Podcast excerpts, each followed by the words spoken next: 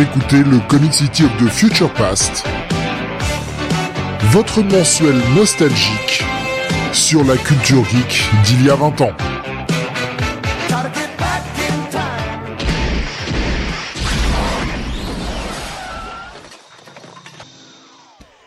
Bonsoir à tous et bienvenue sur le 57e numéro du Comic City of the Future Past. Nous sommes mardi 13 septembre 2022 et avec moi ce soir pour eh bien revenir 20 ans en arrière, Don Jonath.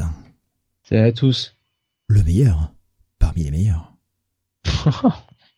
le best of the best. The best around. ça commence, le top 50, ça commence évidemment. Euh, le programme de ce soir, eh bien c'est le mois de septembre 2002. Un petit retour, comme d'habitude, sur ce qui sortait il y a 20 ans, histoire de comparer si l'adage euh, c'était mieux avant, eh bien est réel ou pas.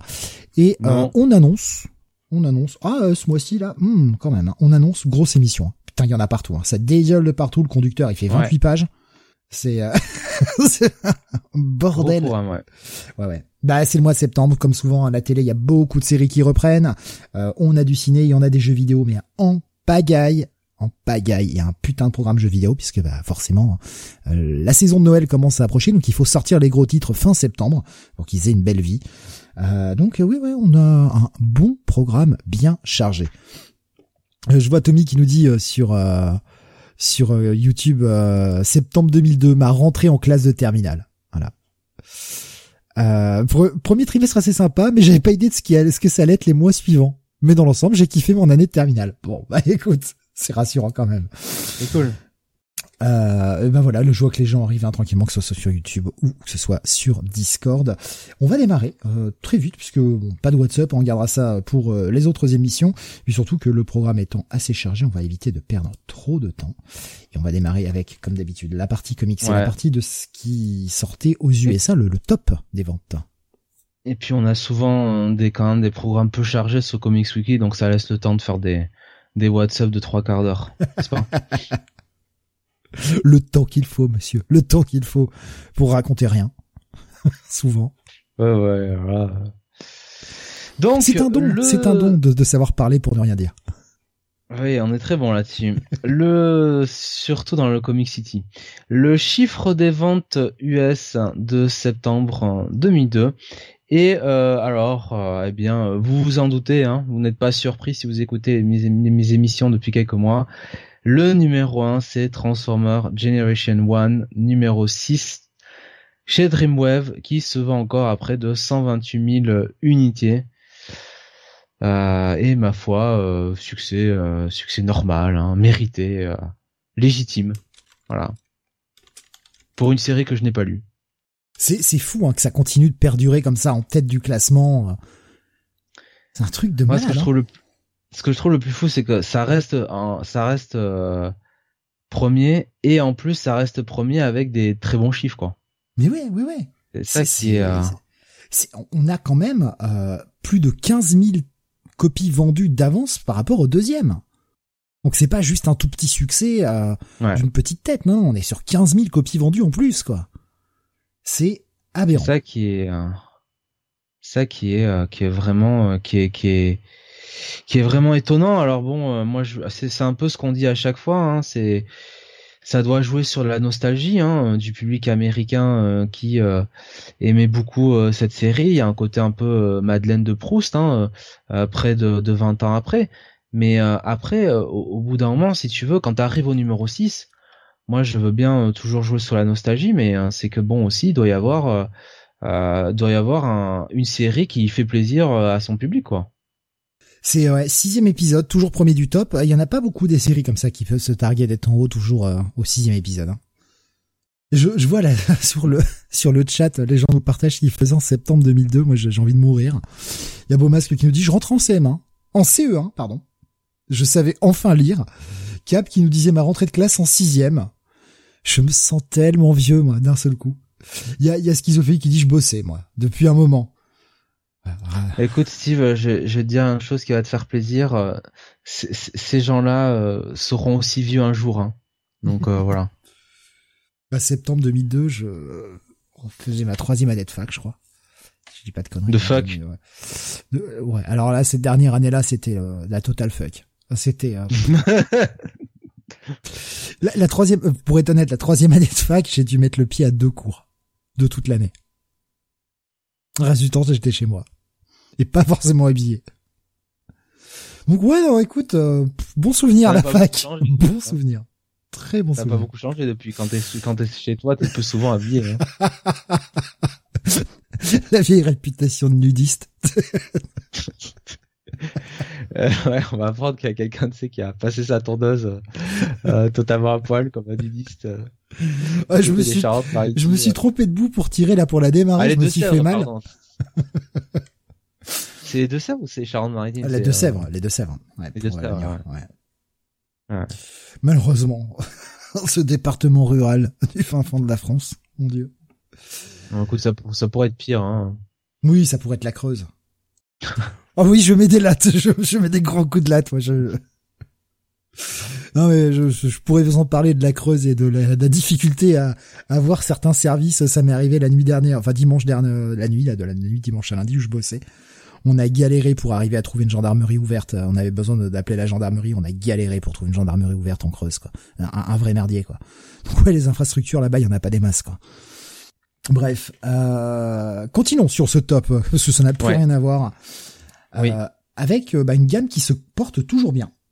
Bah, la gamme euh, Ultimate, parce qu'on a quand même un sacré tir groupé hein, dans le dans le top 8. On a quatre titres.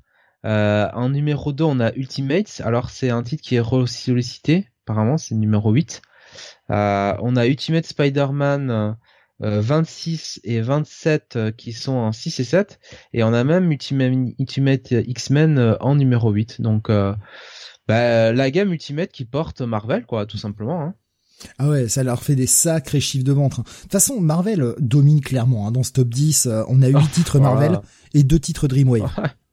Ouais. ouais. C'est dingue. Hein. C'est euh... Là, Marvel écrase tout. Hein. Franchement. Euh, et il y, a, pas de, il a pas de distinguer concurrence là. Hein. Il y a distinguer participation, on va dire comme ça. c'est pas d'ici, c'est euh, d'Epi Comics. Hein. Merci d'être passé. C'est l'esprit Coubertin, quoi. Voilà, merci de votre participation. Et c'est dingue, hein, c'est qu'il faut attendre le le septième épisode de, de ce top pour descendre, enfin le huitième du coup, pardon, euh, pour euh, pour atteindre un chiffre qui est en dessous les 100 000. C'est-à-dire que les mois derniers, on avait eu quand même une petite baisse des ventes, on voyait que ça s'érodait un petit peu. Là, on est quand même sur sept titres qui font plus de 100 000 copies vendues. Il y a un, il y a un petit gain là sur ce sur ce mois-ci. Et pourtant, et pourtant, euh, c'est pas c'est pas un si gros gain que ça, quoique. Euh, en termes de pour par le pour le top 300, par rapport au même mois l'année précédente, on est à plus 3% seulement en termes de copies vendues pour le top 300. Et euh, par rapport à l'année précédente, si on prend tous les mois depuis janvier jusqu'à du coup mois de septembre, par rapport à l'année précédente, on est quand même à plus 8% par, rapport à l'année précédente. Donc il y a un petit euh, gain, un petit gain quand même mais qui n'était pas vraiment, je trouve, très marquant lors des premiers mois de cette année-là. Euh, Tommy qui nous dit GSA, Hawkman de Jones. Bah, on y vient. Mais vous allez voir que c'est pas si haut que ça dans le top. C'est vraiment pas si haut. Bah, pardon de parler de titres qui ont de l'importance. Hein. Euh, donc euh, voilà, là, je pense que de toute façon sur le top 10, il y a pas pas grand chose. Ah, toujours toujours Spider-Man quatrième. Hein ah oui oui Amazing Spider-Man qui est quatrième. Donc le run de Straz, hein, de Straz, hein, je crois de mémoire. Ouais, ouais. Voilà, numéro 45. Euh, les New X-Men quand même, hein, euh, de, de Momo, hein, qui se, qui sont pas mal à 105 000 ventes. Euh, Uncanny par contre qui commence là à bien reculer, hein, en, qui est dixième et onzième. Alors euh, deux issues, hein, mmh. mais bon, c'est plus, c'est plus les standards que ça a été à une époque, hein, déjà. Là aussi, on a une belle différence, hein, parce que New X-Men donc de Morrison est à 105 000 copies vendues, Tandis que les deux titres, alors par contre, Uncanny X-Men sortant deux titres, et c'est clairement des abonnements puisqu'on a un chiffre qui est extrêmement semblable entre les deux titres sortis, donc le 412 et le 413. On est à 90 979 copies vendues pour le 412 et 90 733 copies vendues pour le 413. Donc, une si petite différence, elle est, totalement marginale et on, va la passer à la trappe, quoi. Donc on est à peu près sur 91 000 copies vendues pour les pour les Uncanny X-Men et 105 000 pour les New X-Men. On a quand même euh, un écart qui se creuse entre les deux séries. Alors oui, il y a deux titres Uncanny, donc si tu fais le cumul, on est à, on est à 180 000 copies vendues pour Uncanny X-Men sur le mois de septembre, mais c'est avec deux titres. Il y a, y a 15 000 copies de différence entre entre New X-Men et Uncanny, je trouve ça pas anodin quand même. On voit que euh, ben, il y a des gens qui commencent à fuir le titre et qui vont peut-être se rabattre sur ce que fait ce que propose Morrison. Et d'ailleurs, sûrement raison. On voit quand même la portée qu'a le titre toujours 20 ans plus tard. Ce run-là reste mythique 20 ans plus tard. Quand bien même on l'aime, on l'aime pas. Ça reste un run culte, quoi. Ah, complètement. Ouais. Hmm. Complètement. Et, et pas simplement du fait que ce soit euh, Morrison euh, euh, qui était dessus et que bon, euh, Grant Morrison a quand même euh, une, une sacrée aura. non, non, c'est ce titre, comme tu dis, a marqué, marqué son époque, quoi. Ouais. L'autre titre de la gamme X-Men, hein, le Extreme X-Men avec son 18e épisode, est 15e du, du top avec 68 000 copies vendues. Donc on voit que ça vend moins, mais ça reste quand même un chiffre pas déshonorant. Bah pour un troisième titre X quand même avec une troisième équipe. Et puis bon, euh, Extreme X-Men c'est pas non plus le nom le, le plus euh, euh, le plus marketable quoi. C'est ça que je veux dire. Hein. Ouais, ouais. Par rapport à Uncanny, à New X-Men, bon, un lecteur de comics casual sera pas forcément attiré par ça quoi au rang des, on va dire des curiosités, en tout cas des, des choses un petit peu marquantes, puisque ce sont, c'est une mini-série. On a la très bonne place de Spider-Man Blue numéro 5, hein, qui se classe 14e avec 70 000 copies vendues. Bon succès hein, pour cette série de Jeff Lubb et Tim Sale. Totalement. Mais ça, mérité, depuis le mérité, début, hein, mérité parce que la série est très oui. Mais ça vend quand même moins que Wolverine, qui est nettement meilleur, on le sait, hein, Jonathan. ne force pas me force pas à dire des saloperies. Hein. Bah, on, on, zen. on, va en dire des saloperies parce qu'on va quand même parler du premier titre d'essai qui se classe le plus haut dans le top, 12e place, 82 000 copies vendues. Vous allez me dire, putain, quel titre d'essai arrive à vendre 82 000 copies? Ouais. Est-ce que c'est un titre d'essai? Euh, bah... bah non. Ouais, bah, bah non. c'est du Wildstorm. Pour moi, ça compte pas. Euh, attends, euh, t'es sûr que c'est du Wildstorm euh? Ouais, Thundercats à l'époque c'est Wildstorm. Ah d'accord, ouais, ok, Thundercats. Okay. Oui, parce que maintenant il y a plus de titres qui sortent sous l'égide Wildstorm, mais c'est vrai quand ils ont refait les Thundercats plus récemment, c'était sous le titre d'essai, mais à l'époque c'était encore chez publié chez Wildstorm. Le premier titre d'essai de ce mois de septembre 2002 est un putain de titre Wildstorm. C'est un putain de Thundercats quoi. Et, et Thundercats numéro 2, donc même pas le numéro 1 quoi. Donc ouais. Et en fait, euh, bah, le premier euh, vrai titre d'ici euh, proper, c'est GLA qui arrive 18e. 18e. Voilà. Et le et donc avec le numéro 27 et le numéro 28 et 20e battu par la bataille des planètes. Donc tout va bien. Tout va très bien pour DC. Non mais ouais, c'est dingue. Hein. Donc on est sur la fin, comme nous le disait Tommy, à hein, la fin du run de Joe Kelly, tout à fait. Hein, on est sur la fin du run de Joe Kelly. GLA, donc deux titres. Alors oui, effectivement, deux titres à plus de 60 000, hein, donc ça fait un bon petit chiffre à la fin du mois, mais merde quoi. 18ème pour attendre le premier titre d'essai proper quoi. C'est quand même la, la, la honte. Il n'y a pas d'autre mot, c'est la honte là. Et quand on commence bah, à chercher... Euh, pardon, vas-y, je t'en prie, excuse-moi. Non, mais euh, c'est que c'est que surtout, euh, enfin, on n'en voit pas le bout, quoi. Enfin, je veux dire, il y a, y a, il n'y a pas vraiment une série à cette époque-là euh, qui, euh, bon bah, qui, euh, qui va appeler forcément le lecteur, quoi, en vrai. Hein. Mmh. Et je me demande s'il faut pas attendre finalement Hush pour que ce soit un peu relancé parce que Hush il arrive avant ou après il a, ou il était déjà arrivé? Enfin pas, encore pas encore pas encore ouais c'est ça je pense que c'est Hush hein, mon avis mais bientôt ça va être le 615 je crois de mémoire Hush si je dis pas de bêtises faudrait vérifier. Je, je, je, je, dirais 615 comme ça de, de tête, mais euh, mais euh, j'ai un doute. Bon, on vérifiera, mais là on est en éco 607 de Batman, donc ça va être dans les prochains mois. On va peut-être nous confirmer ça sur le sur les chats. Euh, le, le, JSA dont on parlait tout à l'heure de Jones, hein, dont Tommy parlait, bah, seulement 33e du top, eh avec 45 000 ventes pour son numéro 40. Et le Hawkman, le Hawkman, je l'ai vu passer tout à l'heure, mais il est plus bas. Ouais, il est 45e du top avec 37 000 ventes pour son numéro 7. ADC se prend une sale branlée, quoi. Y a, y a pas, je vois pas comment le dire autrement, c'est une sale branlée. Ah bah ouais, ouais. Et, et ce qu'il y a de pire, c'est que bon, euh, on peut même pas euh, qualifier euh, cette période-là de, comment dire, de, de festival de, de, de créativité du côté de, de, de, de, la maison, maison Marvel, parce que bon, l'univers Ultimate, si tu veux, c'était un petit peu le, prétexte pour un peu rebooter les séries sans le dire, quoi, tu vois. Hmm. Donc, c'était un moyen un peu détourné de de refaire les origines des personnages, quoi, tu vois, de refaire du Spider-Man au lycée et ainsi de suite, quoi, pour un nouveau public. Hein. Exactement. Donc, donc, donc finalement, bon, d'ici même pas battu, si tu veux, par une période euh, doré de, de Marvel quoi quelque part. Hein. Ouais, il y avait quelques titres qui étaient très bien chez Marvel et qui se retrouvent en haut du top et on est d'accord hein, que ce soit les New X-Men. Encore une fois, indépendamment du fait qu'on l'aime ou qu'on l'aime pas, de par son statut culte aujourd'hui, ça en fait un run incontournable et c'est mérité qu'il soit en haut. Le Amazing Spider-Man de Straczynski, ben voilà, on, sait tout bien que les gens en pensent. Donc, ce sont des choses méritées. Après le reste, enfin, ça surnage un peu quoi je veux dire, Avengers à l'époque, euh, c'était pas non plus ouf.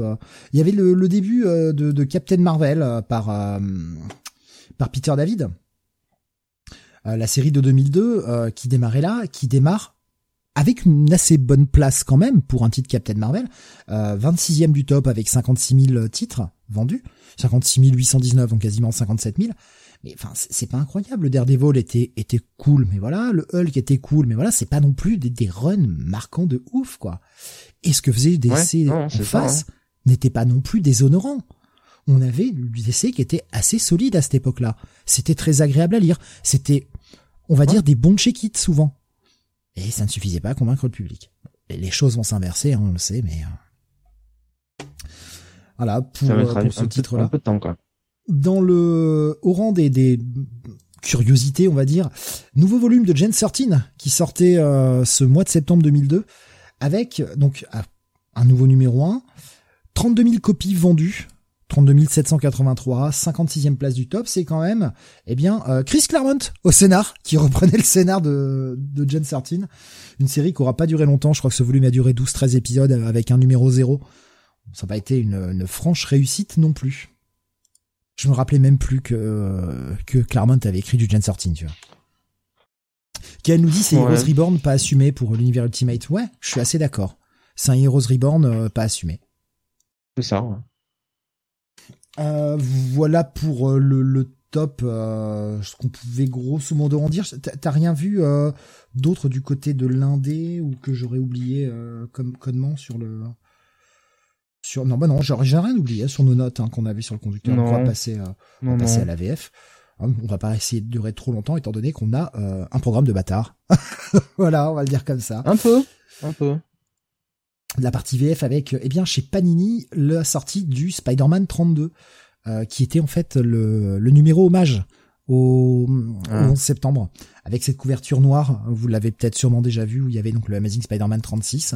On avait également l'intérieur le Peter Parker Spider-Man 34 euh, et 35 qui contenait le 35 qui était un petit one shot avec euh, ça va peut-être te parler, tu sais ce petit gamin qui a sa mère qui est euh, qui est une camée au dernier degré et qui passe son temps avec une petite carte Spider-Man et à chaque fois qu'il qu'il reprend sa carte, il y a Spider-Man qui vient lui dire bonjour un peu dans ses en fait un peu son ami imaginaire quoi. Et en, se démasquant à la fin en fait on a un Spider-Man noir. Puisque bah comme le gamin est noir il se il se représente Spider-Man comme un black en fait sous le costume. Qui est, qui est un, très bon épisode qui est très bien écrit euh, franchement c'est euh, c'est super sympa comme épisode. Je sais pas si euh, je sais pas si ça te parle cet épisode là euh, non pas du tout. Bon si vous avez l'occasion ça se lit bien franchement c'est pas mal écrit. Je sais plus qui écrit ça d'ailleurs. Paul Jenkins, je crois, au scénar de mémoire. Puis on avait également le Spider-Girl 26 dedans. Mais c'était surtout bah, pour mentionner ce, ce numéro spécial euh, attentat, en fait, hein, qui était écrit par Straz et puis euh, dessiné par John Romita Jr. Et on a également, du côté de chez Panini, eh bien, le premier monster consacré à Deadpool, qui est sorti en septembre 2002, au prix de 25 euros. Et euh, bah, qui contenait les épisodes 21 à 33 pour 25 balles, t'avais euh, t'avais 12 épisodes d'un coup. C'était plutôt pas mal, c'était un bon prix quoi. Et, euh, le premier Monster consacré à Deadpool puisque bah Deadpool ne sortait plus en kiosque. Voilà. Deadpool sortait déjà en kiosque à l'époque, enfin il y avait déjà sorties il sortait, il sortait plus. Ouais, il avait il avait le droit à sa sortie kiosque quoi, il y avait euh, tout un magazine. Oh On était encore sur le run là aussi de Joe Kelly hein, sur sur le titre. voilà pour Panini et puis du côté de Semic, on a quelques petits trucs aussi. Je te laisse y aller, on se pourra alterner pour au niveau. Oui, pardon, excuse-moi. Euh, alors, euh, ben, le Batman Dark Victory tome 1, euh, qui donc sort le qui sortait ce mois-ci exactement. Alors je vais vous dire la date, c'était le. Eh ben je l'ai plus. Bon ben c'est pas grave. Plus non plus. Et, euh, et alors, euh, ce qui est intéressant, enfin, enfin moi plutôt, je me pose la question, est-ce que c'est vraiment la première sortie Non, euh, officielle? Je crois pas. Non, je, crois voilà, que ça avait été, je crois que ça avait été sorti euh, en, en kiosque, un kiosque. peu, tu sais, comme euh, comme avait été Long Halloween. Je crois, ou corrigez-moi hein, si je dis une connerie, mais je crois que c'était sorti en kiosque aussi. Là, c'est le 1er septembre euh, que- qu'était sorti euh, ce tome-là, et le tome 2 ne va arriver que le 1er mars. Ouais. Donc, euh, Ouais, c'est assez long. Bah, c'est les, les, les espèces de de comic books en fait, hein, qui étaient à 10 balles. euh, Il y avait le donc le 0, le 1 et le 2. Voilà, qui est, euh, les, les covers sont très très belles. Enfin, de toute façon, Dark Victory, c'est très très bien. Voilà. Qu'est-ce que qu'on vous Oui. dise? C'est très bien. c'est pas, euh, alors c'est peut-être pas pour certains euh, euh, long, long Halloween, mais euh, c'est quand même, euh, ouais, c'est quand même de la, de la très très bonne qualité, quoi. Ouais. On a également chez euh, Panini. Alors, oui, euh, ah, ah, Je voulais alors le relire cet après-midi. Je voulais le relire cet après-midi, je, je l'ai pas fait. Je suis désolé, j'avais trop de Ah. trucs à faire. hein. le Just Imagine euh, numéro 3 euh, dédi- dédié à Batman. Alors c'est annoncé comme le Batman de Stanley. C'est aux éditions donc Ouais. c'est Mick hein, toujours. Bah, c'est la gamme, c'est la gamme Just Imagine où Stan Lee à l'époque réinventait, en tout cas, disait, et si c'était moi qui avais créé les personnages DC, voilà comment je les ferais. Et en général, c'était dégueu. C'est- si c'était moi qui avais créé les personnages Marvel. Qu'est-ce que j'aurais fait Alors, c'était un, très joli coup pour DC à l'époque d'avoir fait écrire Stan Lee. Ah oui, Enfin, je veux dire, voilà. mais ça paraît, ça paraît, enfin aujourd'hui ça paraîtrait tellement improbable, tu vois, qu'un grand ponte de Marvel euh, comme comme Stanley aille faire une pige chez DC quoi, ou vice versa quoi. Enfin, tu vois, euh, je Bah, m'imagine mal nous voir euh, Jeff Jones aller euh, chez Marvel, tu vois, bah tiens. euh, Bah, pourtant, c'était le cas avant qu'il soit vraiment chez DC. Il, il était passé chez Marvel vite fait. Hein. Oui, oui, oui, il y mais avait son run euh, sur Avengers qui était pas, qui était pas non plus, qui est pas resté dans les mémoires non plus euh, incroyablement. Hein. Mais, euh, mais quand même, ils ont fait ça chez DC. Ils ont Bendis. Ils ont récupéré Bendis. Malgré tout, ils avaient fait leur dernier gros coup. Alors, ça n'a pas eu le succès escompté. Non, mais, mais- euh, je veux dire quelqu'un qui était encore en poste chez Marvel, quoi, Ah ou oui, encore en poste chez DC, tu vois.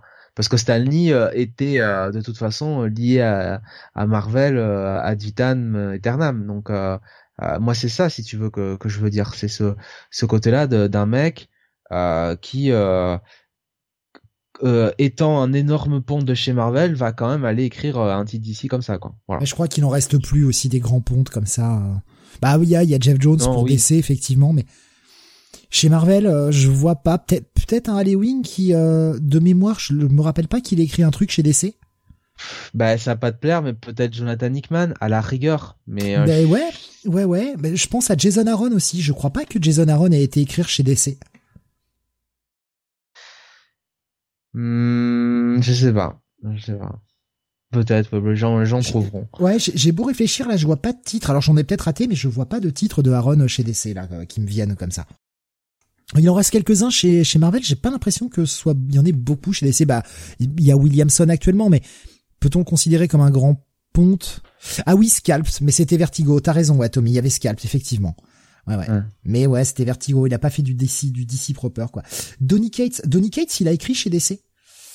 Euh, Donny Cates, il a écrit chez DC. euh, il avait écrit euh, pendant les New 52, je crois. Oui, mais Steve, Attends, ce que je je veux dire, c'est euh, ce que je veux dire, c'est vraiment Non, un mec qui, euh, qui qui qui qui a cette stature-là chez Marvel ou chez DC et qui va, tu vois, Mm, l'exemple c'est, tu vois, euh, Jeff- euh, Mais euh, un, un mec exclusif type Jeff Jones. Voilà, chez DC, enfin, tu me diras, il est plus trop exclusif, mais, mais, euh, voilà, enfin, c'est, on vient de l'avoir, on vient de l'avoir en quelque sorte avec Zarsky, qui écrivait énormément chez Marvel, qui avait son gros run sur Daredevil et qui là vient d'arriver sur Batman, tu vois. En continuant de, de bosser chez Marvel. Ouais. Ouais. Mais peut-on le considérer comme un Mais- grand ponte? C'est c'est euh, débattable. quelqu'un, quel- et puis bon, on trouvera rarement une figure aussi historique que Stanley. Donc, euh, de toute façon, c'est, Aujourd'hui, de toute façon, ça c'est change, dur de ça change comparer, trop. Ouais. Les mecs changent de crèmerie, euh, n'hésite pas. On avait eu le cas avec. euh, Ah merde, je viens de bouffer le nom de ce dessinateur. Putain, je suis désolé. Sais qui arrivait sur Spider-Man, qui venait de, qui, qui venait, bah, qui avait, qui avait beaucoup dessiné euh, Superman notamment.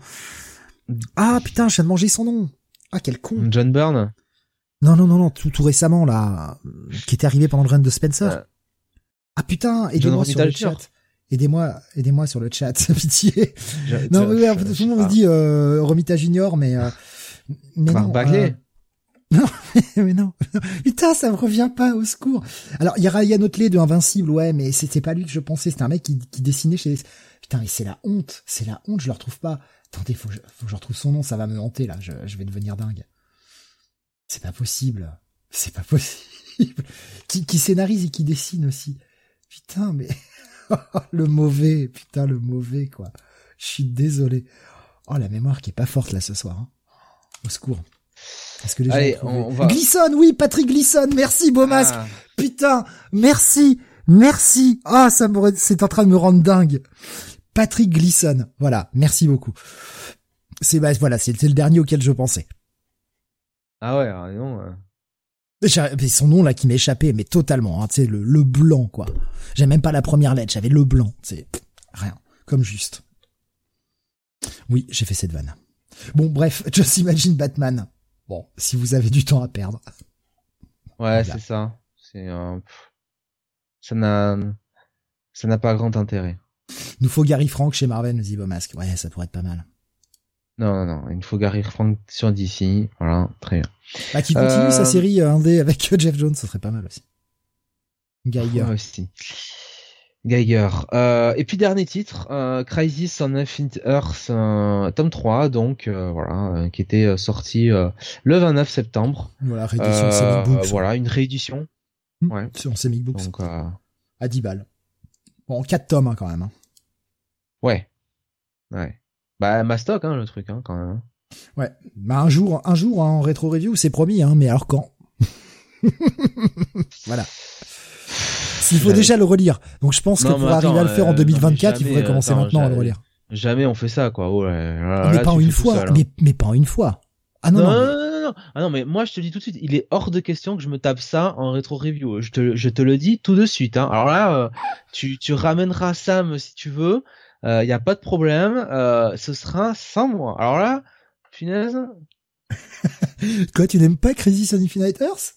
Non, mais c'est pas que j'aime pas, mais bon, quand même. Enfin, je veux dire, euh, si on fait des des rétro reviews, on va pas les faire sur euh, sur quelque chose comme ça, quoi. Il y a des trucs plus euh, plus pertinents à faire, quoi. Tu vois. euh, Bah, est-ce que ce- les gens ne connaissent pas. Est-ce que c'est pas quoi. pertinent de le faire en ce moment avec Dark Crisis on Infinite Earth pour, pour s'apercevoir que Dark Crisis est meilleur, oui, bah effectivement, si tu veux. Oh, t'es dur là. Là, t'es dur par contre. Non, Je- Steve, je... suis, je, je suis de mauvaise foi en permanence, donc euh, bon. euh, Parce que non, meilleur. euh, oh, Bon, de toute façon, plus c'est difficile de juger étant donné que le- l'event est pas fini. Ça se trouve, il va peut-être nous retourner Williamson et on va dire putain, c'est le meilleur event qu'on ait jamais lu de notre vie. Bon, j'y crois pas, mais c'est c'est encore possible tant que le truc est pas fini. ouais. Euh, Il reste de l'espoir. Je, je, doute un peu de, de, de ça. Hein. On va pas, pas trop s'avancer. Mais Mais, par contre, qu'on ait un bon, un bon truc euh, euh, au final en TPB, euh, ça, euh, ça en prend un petit peu la voix quand même, hein, mine de Mais rien. déjà, c'est l'event qui a tué Barry. Donc rien que pour ça, tu vois, mythique. Tu les vois mes doigts là Je les imagine très bien. Voilà. Je suis sûr que c'est ni l'index ni l'annulaire, ni l'auriculaire ni le pouce. Non, non, non, je peux te dire, il est bien tendu là, celui-là. hein. Oh putain, je me marre tellement que... Pardon. Oh putain, ça m'a donné une suée là. Oh la vache. Fait une chaleur de dingue et... euh, oh, fou. Euh, dernier truc, euh, concernant les Oui. comics. Alors, on, on s'éloigne un peu du comics proper. Mais grâce à Kael, euh, je le remercie euh, pour l'info parce que je serais totalement passé à côté, je ne pensais pas à ça. Eh bien, euh, septembre 2002, voyez la sortie. Alors, il m'a dit donc la sortie du, premier euh, HeroClix Marvel en France.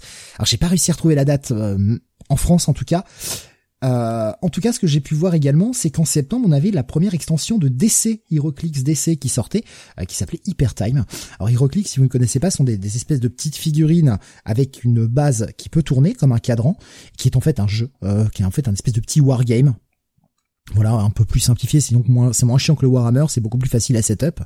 Et euh, bah, vous faites affronter euh, deux armées, euh, vous choisissez généralement par nombre de points, chaque figurine vaut un certain nombre de points en fonction de sa puissance, et faites deux équipes de points équivalents, et le but c'est d'aller casser la gueule au mec en face. En utilisant tout un tas de stratégies de pouvoir euh, et tout est inscrit en fait sur le petit cadran que vous tournez. Et c'est ça qui est génial c'est que le, jeu se joue avec juste t'as tes figurines t'as un petit tapis quadrillé et t'as des dés et c'est bon tu peux te lancer une partie quoi. C'est vachement moins contraignant je trouve qu'une qu'un Warhammer que, j'adore hein, mais euh, voilà qui, qui est l'exemple même du wargame auquel je pense facilement. Et euh, le tout ce qui est euh, génération, enfin la, le, la survie de tes personnages, en fait, chaque nombre, chaque personnage a un certain nombre de points de vie, et à chaque fois que tu prends des dégâts, tu fais tourner cette petite base qui te dévoile d'autres chiffres, et donc bah, plus la figurine a pris des coups dans la gueule, euh, plus ton personnage en fait devient faible, et donc forcément les valeurs d'attaque, de défense, tout ça baisse pour simuler que le fait le mec que le mec est blessé, mais en fonction de certains personnage en fonction de certaines situations. Tu peux avoir aussi des pouvoirs qui changent, euh, puisque chaque pouvoir est représenté par une couleur sur le cadran. Vraiment, le jeu est hyper simple à appréhender. Alors, euh, facile à jouer plus dur à maîtriser quand même, mais c'est hyper simple à appréhender. On peut jouer vraiment très facilement. Et puis il y a ce côté très collectionnite aussi, parce que il y a un menu branlé plus 12 d'extensions, c'est incroyable. Et on a sur tous les tous les thèmes quoi. Vous avez des figurines Marvel, vous avez des figurines DC, euh, vous avez des figurines indé aussi. Ils ont fait tout un tas de séries sur les Tortues Ninja, sur sur l'univers d'Hellboy, sur Invincible aussi. Ils avaient fait une, une série sur Invincible. Il y en a plein. Tout est compatible entre eux. Et franchement, c'est hyper fun. Il y a toujours des extensions qui sortent. Et c'est ça qui est fou, c'est que le jeu a plus de 20 ans maintenant et continue, quoi. Ça dure. Donc euh, merci à déjà de m'avoir rappelé ce truc-là. Merci également de partager la photo euh, sur euh, sur Discord pour ceux qui voient pas ce que c'est. franchement, c'est c'est vraiment cool, quoi. C'est vraiment cool. Et c'est un bon petit jeu et vraiment simple à jouer. les règles sont assez simples. Il y en a pas pour trois heures à les apprendre. Les figurines valent peut-être un peu cher en booster, mais voilà ce que dit, c'est ce que disait Kael. À l'unité, les communes sont à peine à 50 centimes. Vous pouvez acheter vos figurines à l'unité, vous faire euh, simplement des, des, des, teams de persos que vous aimez bien, comme vous pouvez jouer le, jeu en total random en achetant des boosters et euh, en ayant potentiellement des doubles, évidemment. On est sur le même type de, de produit, alors certes en figurines, mais que les cartes Magic. Donc euh, des cartes à collectionner qui permettent de jouer également. Donc ouais, bon, bon petit jeu. Enfin franchement, j'y ai passé de bonnes petites heures avec ce jeu-là. Et Nico Chris, vous avez vu que Eagle Moss a fait faillite en parlant de figurines. Ouais, j'ai vu, euh, je sais plus qui avait partagé ça sur le Discord. Merci à lui d'ailleurs. Euh, putain, Eagle Moss qui s'est euh, complètement pété la gueule, quoi. C'est dingue. Je pensais que la boîte était ultra solide avec tout ce qu'il mettait en vente et toutes les séries qu'il faisait, quoi. Je pensais vraiment que la boîte était solide, quoi. Et la boîte s'est cassée la gueule. Incroyable. Liquidation judiciaire en France et je sais pas trop ce qu'il en est pour pour la branche UK de de Eagle Moss, mais ah, c'était toi, Nico Chris. Bah écoute, merci à toi. Merci à toi de nous avoir partagé l'info. Voilà donc pour la partie comics. On va passer à la partie ciné euh, maintenant avec euh, eh bien euh, du gros film, du gros lourd hein, ce mois-ci. Hein. Ouais, lourd au, sens. Euh, ah ben c'était volontaire. Évidemment. C'était volontaire ce, ce, côté. ah peut-être. vous allez avoir des titres chef-d'œuvre. Surtout le dernier chef-d'œuvre. 4 septembre 2002, on commence en fanfare avec Wind, Talkers, Les Messagers du Vent, un film de John Woo avec euh, Nicolas Cage, euh, Adam Beach, Christian Slater, donc euh, un joli casting pour un film très décevant au final. franchement, ça, ça pissait pas, ça pissait pas bien loin, on va pas se mentir. Donc voilà, je, crois honnêtement que le film pendant avait la Seconde Guerre mondiale. Le film avait énormément de d'aura et trucs comme ça, mais je suis passé totalement à côté de ce film. Je crois que je ne l'ai jamais regardé, honnêtement. 115 millions d'euros de 115 millions de dollars de budget, 78 millions de dollars au box office. Donc euh, voilà, il y a rien d'autre à dire. Ouais, c'est euh, ouais, c'est pas pas un gros succès. Hein. Pourtant il y a, bah du, ouais, cast. Hein. Euh, là, il y a du cast. Pourtant, John Woo, euh, bon, alors euh, John Woo, euh, on en pense qu'on veut, hein, mais bon, son Mission Impossible 2 avait quand même eu du succès au box-office et, et surtout, bon, Volteface quand même, c'était c'était quand même réussi.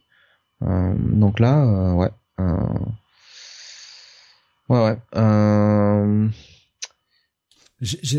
J'en ai.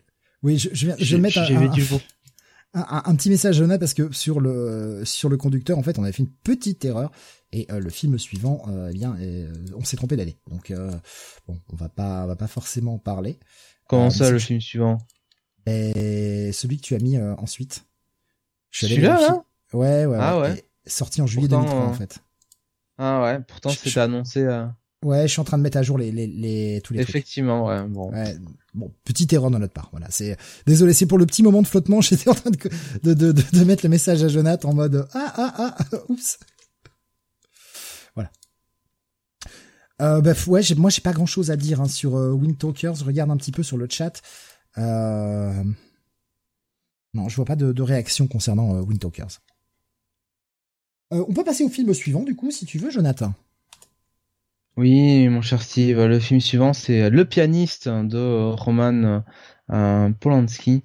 Euh, oui, donc alors, voilà, euh, pas de débat sur Polanski. Hein. je coupe court à tout ça. Voilà, pas de débat sur Polanski. Vous êtes grand, vous vous démerdez, vous faites ce que vous voulez.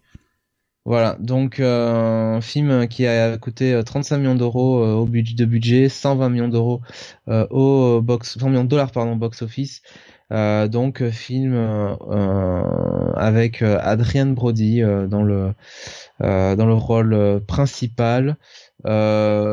casting finalement avec des gens pas forcément immensément immensément connus, mais mais voilà un film qui a évidemment beaucoup beaucoup fait parler de lui. Bah, puisque c'est tiré d'une histoire vraie. Hein. Euh, donc c'est adapté de euh, d'une d'un roman autobiographique euh, donc de Vladislav Spilman donc dans lequel il raconte bah, comment il a survécu dans le ghetto de Varsovie donc pendant l'invasion soviétique voilà. Donc, Pareil, un film que je n'ai jamais vu moi de côté drame. bon, c'est pas du tout ma cam, honnêtement. Euh, mais après, c'est ce qui a vraiment lancé la carrière de, de Brody, quoi. Qui l'a vraiment mis sur la map euh, en mode euh, gros acteur bankable, quoi. Ouais, ouais, ouais. Et il a jamais trop, finalement, il a jamais trop confirmé. Il, dans Predators, je crois. non, mais par... il me semble qu'il était dans, dans le King Kong de Peter Jackson. donc, il avait pas forcément choisi le, le bon le bon cheval, on va dire comme ça. Voilà. Mais bah, c'est pareil, un film sur lequel je peux pas trop trop m'exprimer. Ils avaient pas remporté des prix. C'est un film que j'ai vu euh, il, y a, il y a longtemps. Euh, j'ai peut-être vu des bribes de films, mais euh, je m'en souviens pas suffisamment pour pour en parler, hein, très franchement. Et voilà, c'est le c'est le problème, tu sais, du, du film. non seulement le film dramatique, mais en plus qui se passe pendant la Seconde Guerre mondiale. Moi, c'est vraiment une époque que j'exècre, donc ça, ça m'intéresse pas de base, quoi. Donc c'est pour ça que j'y suis pas allé. Euh, je regardais le, le film. Ah si, le film a eu Palme d'Or au Festival de Cannes, euh, César du meilleur film en 2003, César du meilleur réal, meilleur acteur, meilleure musique, meilleur décor, meilleure photo, meilleur son. Voilà, il a fait euh, juste un méga carton au César quoi.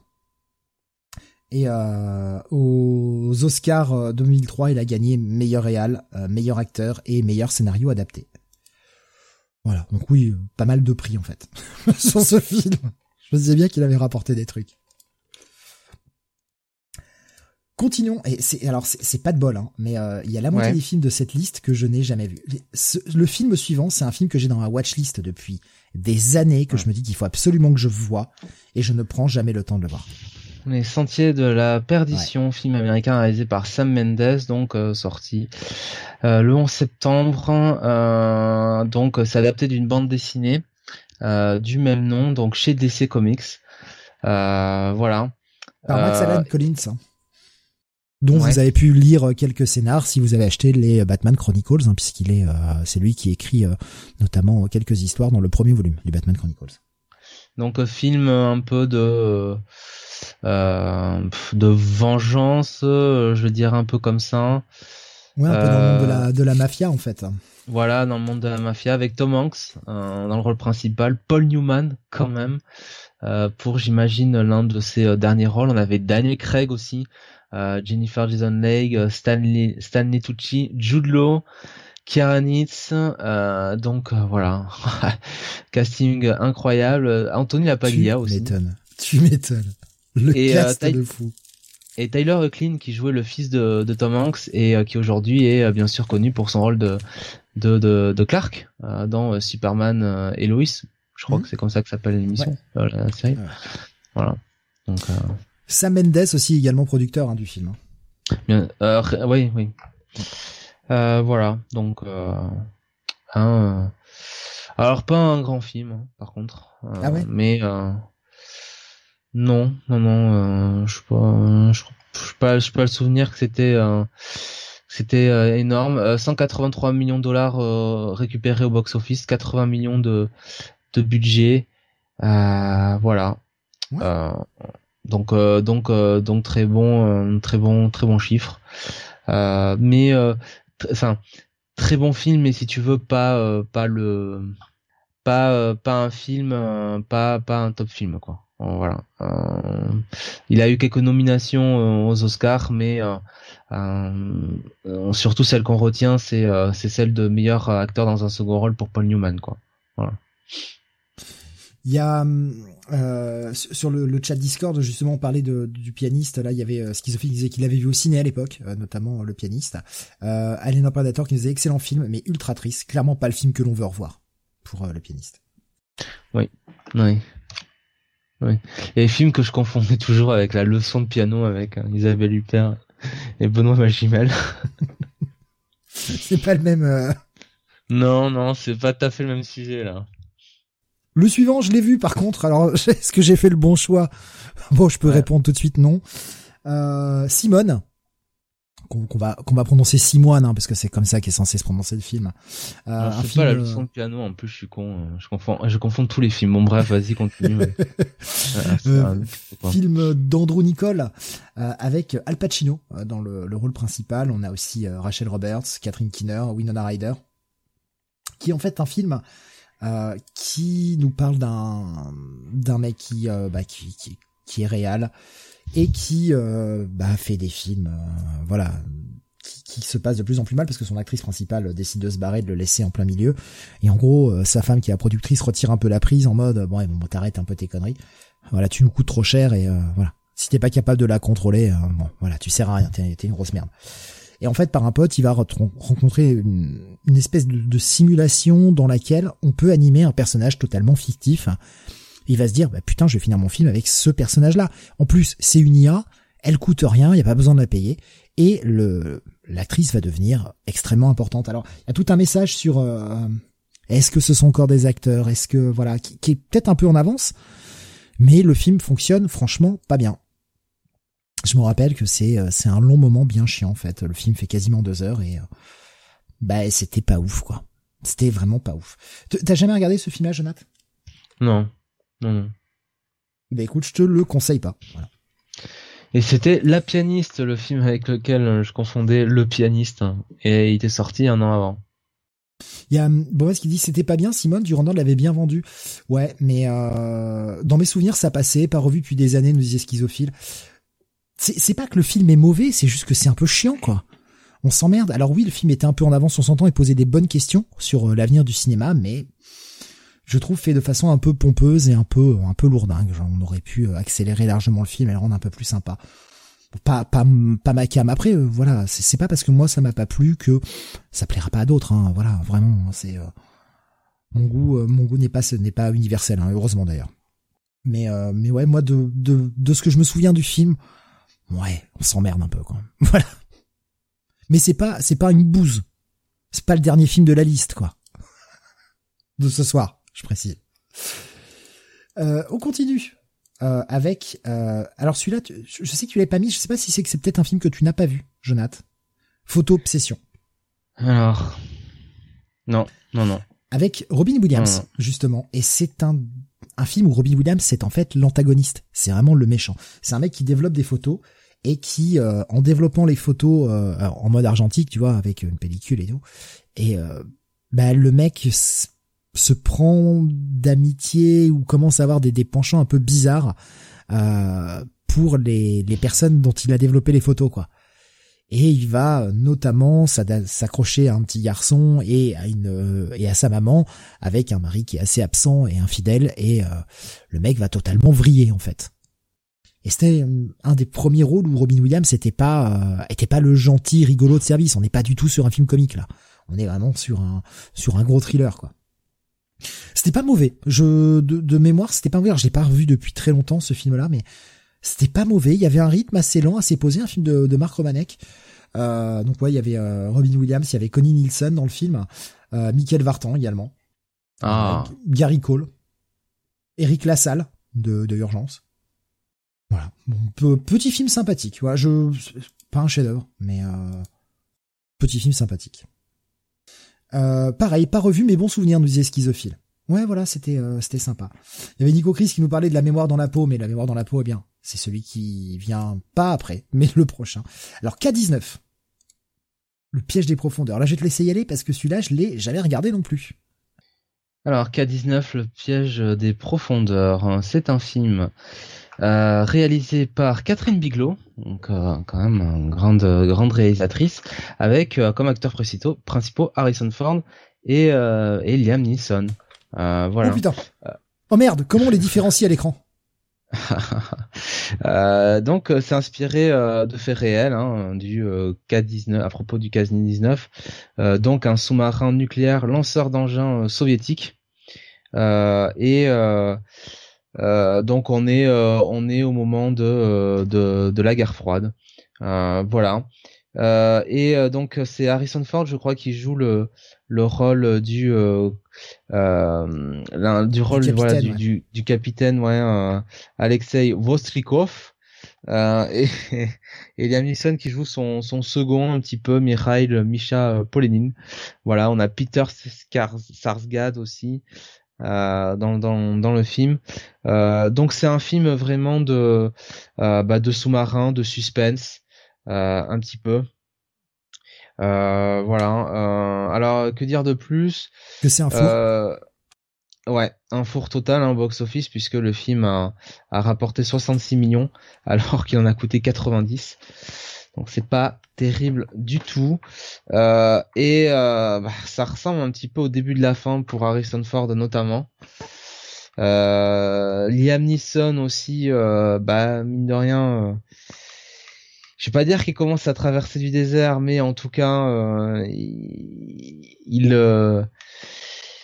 il, euh, il, commence un petit peu à, à devoir se, se, repositionner comme des, des, des, grands second rôles plus que des, des premiers rôles.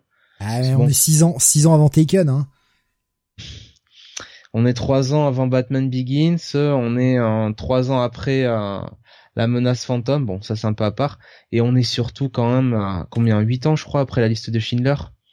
Donc euh, euh, donc voilà. Euh, donc ouais, un film euh, que j'avais vu il y a maintenant ça fait un bail hein, sur Canal hein, dans euh, dans les diffusions de l'époque et qui ne m'avait pas ne m'avait pas laissé un grand souvenir. très franchement ça faisait pas le figure à côté euh, d'Octobre Rouge, hein, la poursuite d'Octobre Rouge, euh, euh, bien sûr avec Sean Connery et, et Alec Baldwin. Voilà. Donc film film largement largement oubliable. Il y avait Schizophile qui dit ouais, les films de sous-marins, je déteste ça. Euh, Nico il dit je, je l'ai vu, aucun souvenir. Bah, J'en ai vu aucun pardon de souvenir. le, le Chant du loup qui est sorti récemment, film français, euh, plutôt euh, plutôt bien fichu hein. honnêtement euh, plutôt plutôt film sympathique et évidemment Octobre Rouge c'est c'est très bien mais en fait enfin je me dis Harrison Ford et Liam Neeson j'ai dû le voir ce film. Je pense que j'ai dû le voir mais alors j'en ai aucun souvenir. Au point que je me dis tu vois que je l'avais pas vu quoi. De toute façon, il n'y a pas de secret, hein, quand des films comme ça, tu ne t'en souviens pas, bon, ça veut dire ce que ça veut dire, quoi. Oui, ouais. Ah mais putain, tu sais que tu les as vus, tu sais que t'es tombé, euh, tu sais que t'es tombé euh, dessus en regardant euh, RTL 9, mais mais tu te souviens plus. sûrement vu sur sur Canal ou Ciné Cinéma à l'époque.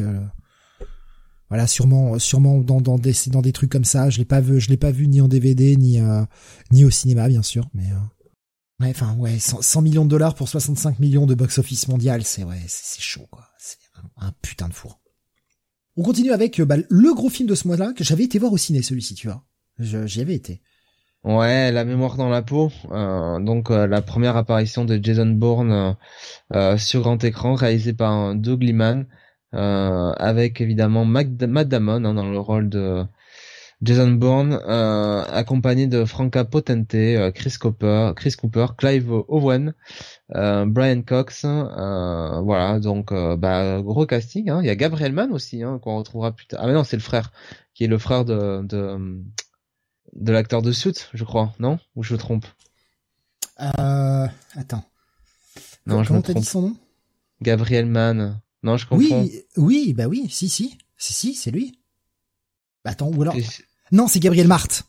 ah, voilà, c'est ça. Dans, dans Suits, pardon. Ah, Gabriel Marthe. Oh ouais, mais ils ont des noms trop proches aussi. Font chier. Il y a Walton Goggins aussi qui, qui est là. Ah. Euh, il y a il y a Julia Stice également, donc il y a, il y a un beau un beau casting. Et on suit en fait les aventures de de Jason Bourne, donc euh, cette euh, cet ex-agent de la CIA qui a perdu euh, la mémoire et qui veut la retrouver et qui se lance un peu dans une course-poursuite. Euh, et 60 euh, millions de dollars hein, de budget. 214 millions box-office, donc pas non plus un immense succès, mais par contre un film qui a vraiment... Euh, bah, qui a fait beaucoup parler de lui et, et que beaucoup beaucoup de monde beaucoup de monde a vu quoi. Donc c'était en France aussi parce que vu qu'il y avait une partie qui était tournée chez nous oui, c'est parti euh, une partie tournée en France. Et euh, non franchement c'était euh, c'était quand même c'était quand même du bon cinéma hein, ma foi hein, du bon cinéma d'action hein. Ouais, ouais, j'avais pris j'avais pris une bonne claque au ciné le film était le film était bien cool alors franchement un, bon film j'ai un vague souvenir du 2 et alors le 3 je crois que je l'ai jamais vu faudrait que je me refasse la trilogie un de ces quatre en fait oui, je parle de trilogie, moi. Je... à partir du moment où il n'y a plus Matt Damon, euh, je, je m'arrête. Bah euh, si euh, dans il est dans dans Bourne, John Bourne, le dernier qui est sorti en 2016. Oh putain, il y en a eu un 5, c'est vrai. Oh la vache. Ouais. Ouais. Il y en a eu, il y en a eu un cinquième, ouais. Ouais, c'était un moyen de, de, remettre un peu le côté espionnage sur le devant de la scène, d'essayer de faire une nouvelle licence. Avec Vincent Cassel aussi hein, dans le film.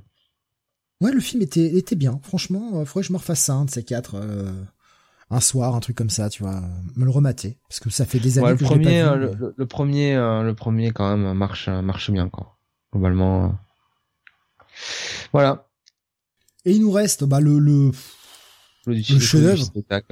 Le le, ouais. le, le chef-d'œuvre, on finit en fanfare là, un film français. Bah oui. Un film français. ça faisait longtemps. sorti le 25 septembre pour conclure, alors vous, vous, êtes, vous n'êtes pas prêts. Ma femme s'appelle Maurice. Film de Jean-Marie Poiret avec euh, avec bah, Las Palais et Chevaliers hein. et Alice Evans pour sauver le film. Si vous voulez qu'on vous dise, c'est une merde, c'est pas bien, c'est tout pourri ce truc. Voilà, mais euh, il y a eu tellement de com à l'époque, ils nous ont tellement mais bassiné avec ce film. Oh là là. C'est, euh, c'était histoire de, histoire de lui mettre un coup de latte, un dernier. C'est, euh, je, je sais que j'ai vu ça et c'était horrible. J'en garde un souvenir d'un truc horrible. Ouais, c'est très mauvais, ouais. Et pourtant, on avait, on a été chercher du monde. Il y a Martin Lamotte, il y a Anémone.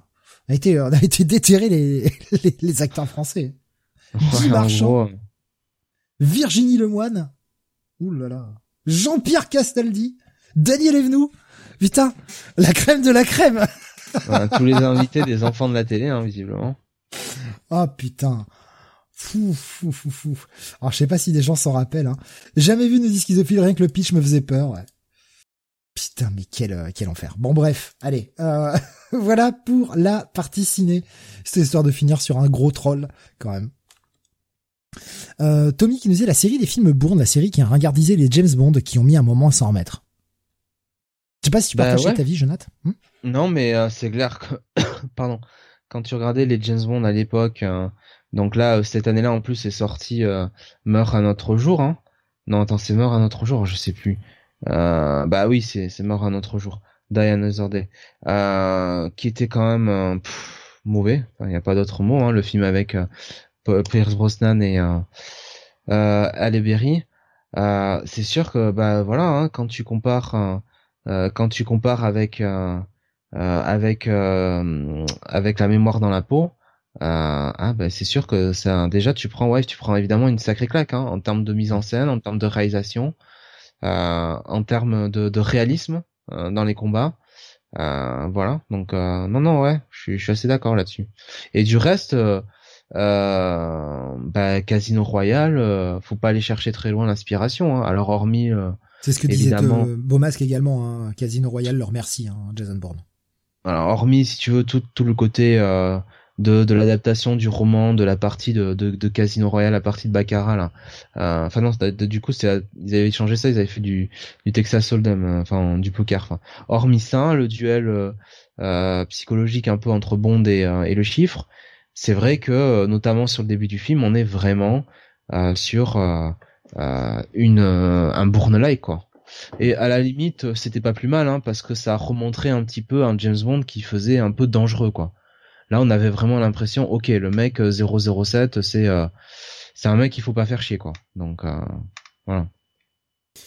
Mais voilà, on en a fini avec la partie ciné. On arrive à la grosse partie série télé parce que bah c'est le mois de septembre. Il y a plein de séries qui reprennent aux USA et bah vous allez voir que bon petit programme là aussi. On commence bah, par une série qui s'arrête. Au mois de septembre. On va commencer par ça, on se garde tous les débuts pour après. Euh, je t'en prie, Jonathan, parce que c'est pas une c'est pas une série que je connais moi. Ouais, euh, Resurrection Boulevard. Euh, donc euh, série que j'avais pu suivre à l'époque sur sur Série Club, qui s'arrête au bout de sa troisième saison et qui en fait suivit le quotidien de la famille Santiago, euh, qui euh, est une famille euh, avec le patriarche, ses enfants, ses petits enfants, et en fait la trame c'est bah, le c'est la boxe tout simplement puisque les deux fils de donc de du, patriarche eh bien sont euh, bah, sont, donc qui s'appelait Roberto Santiago, euh, sont des, boxeurs. Euh, l'un, Carlos, qui est un petit peu le champion de la famille, mais qui va avoir bah, sa vie changée à cause d'un accident. Et puis le deuxième, Alex, qui qui va se révéler.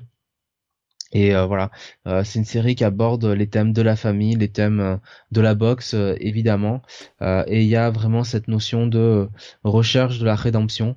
bah, c'est pour ça que ça s'appelle aussi un peu, je pense, Resurrection Boulevard. C'était sur Showtime.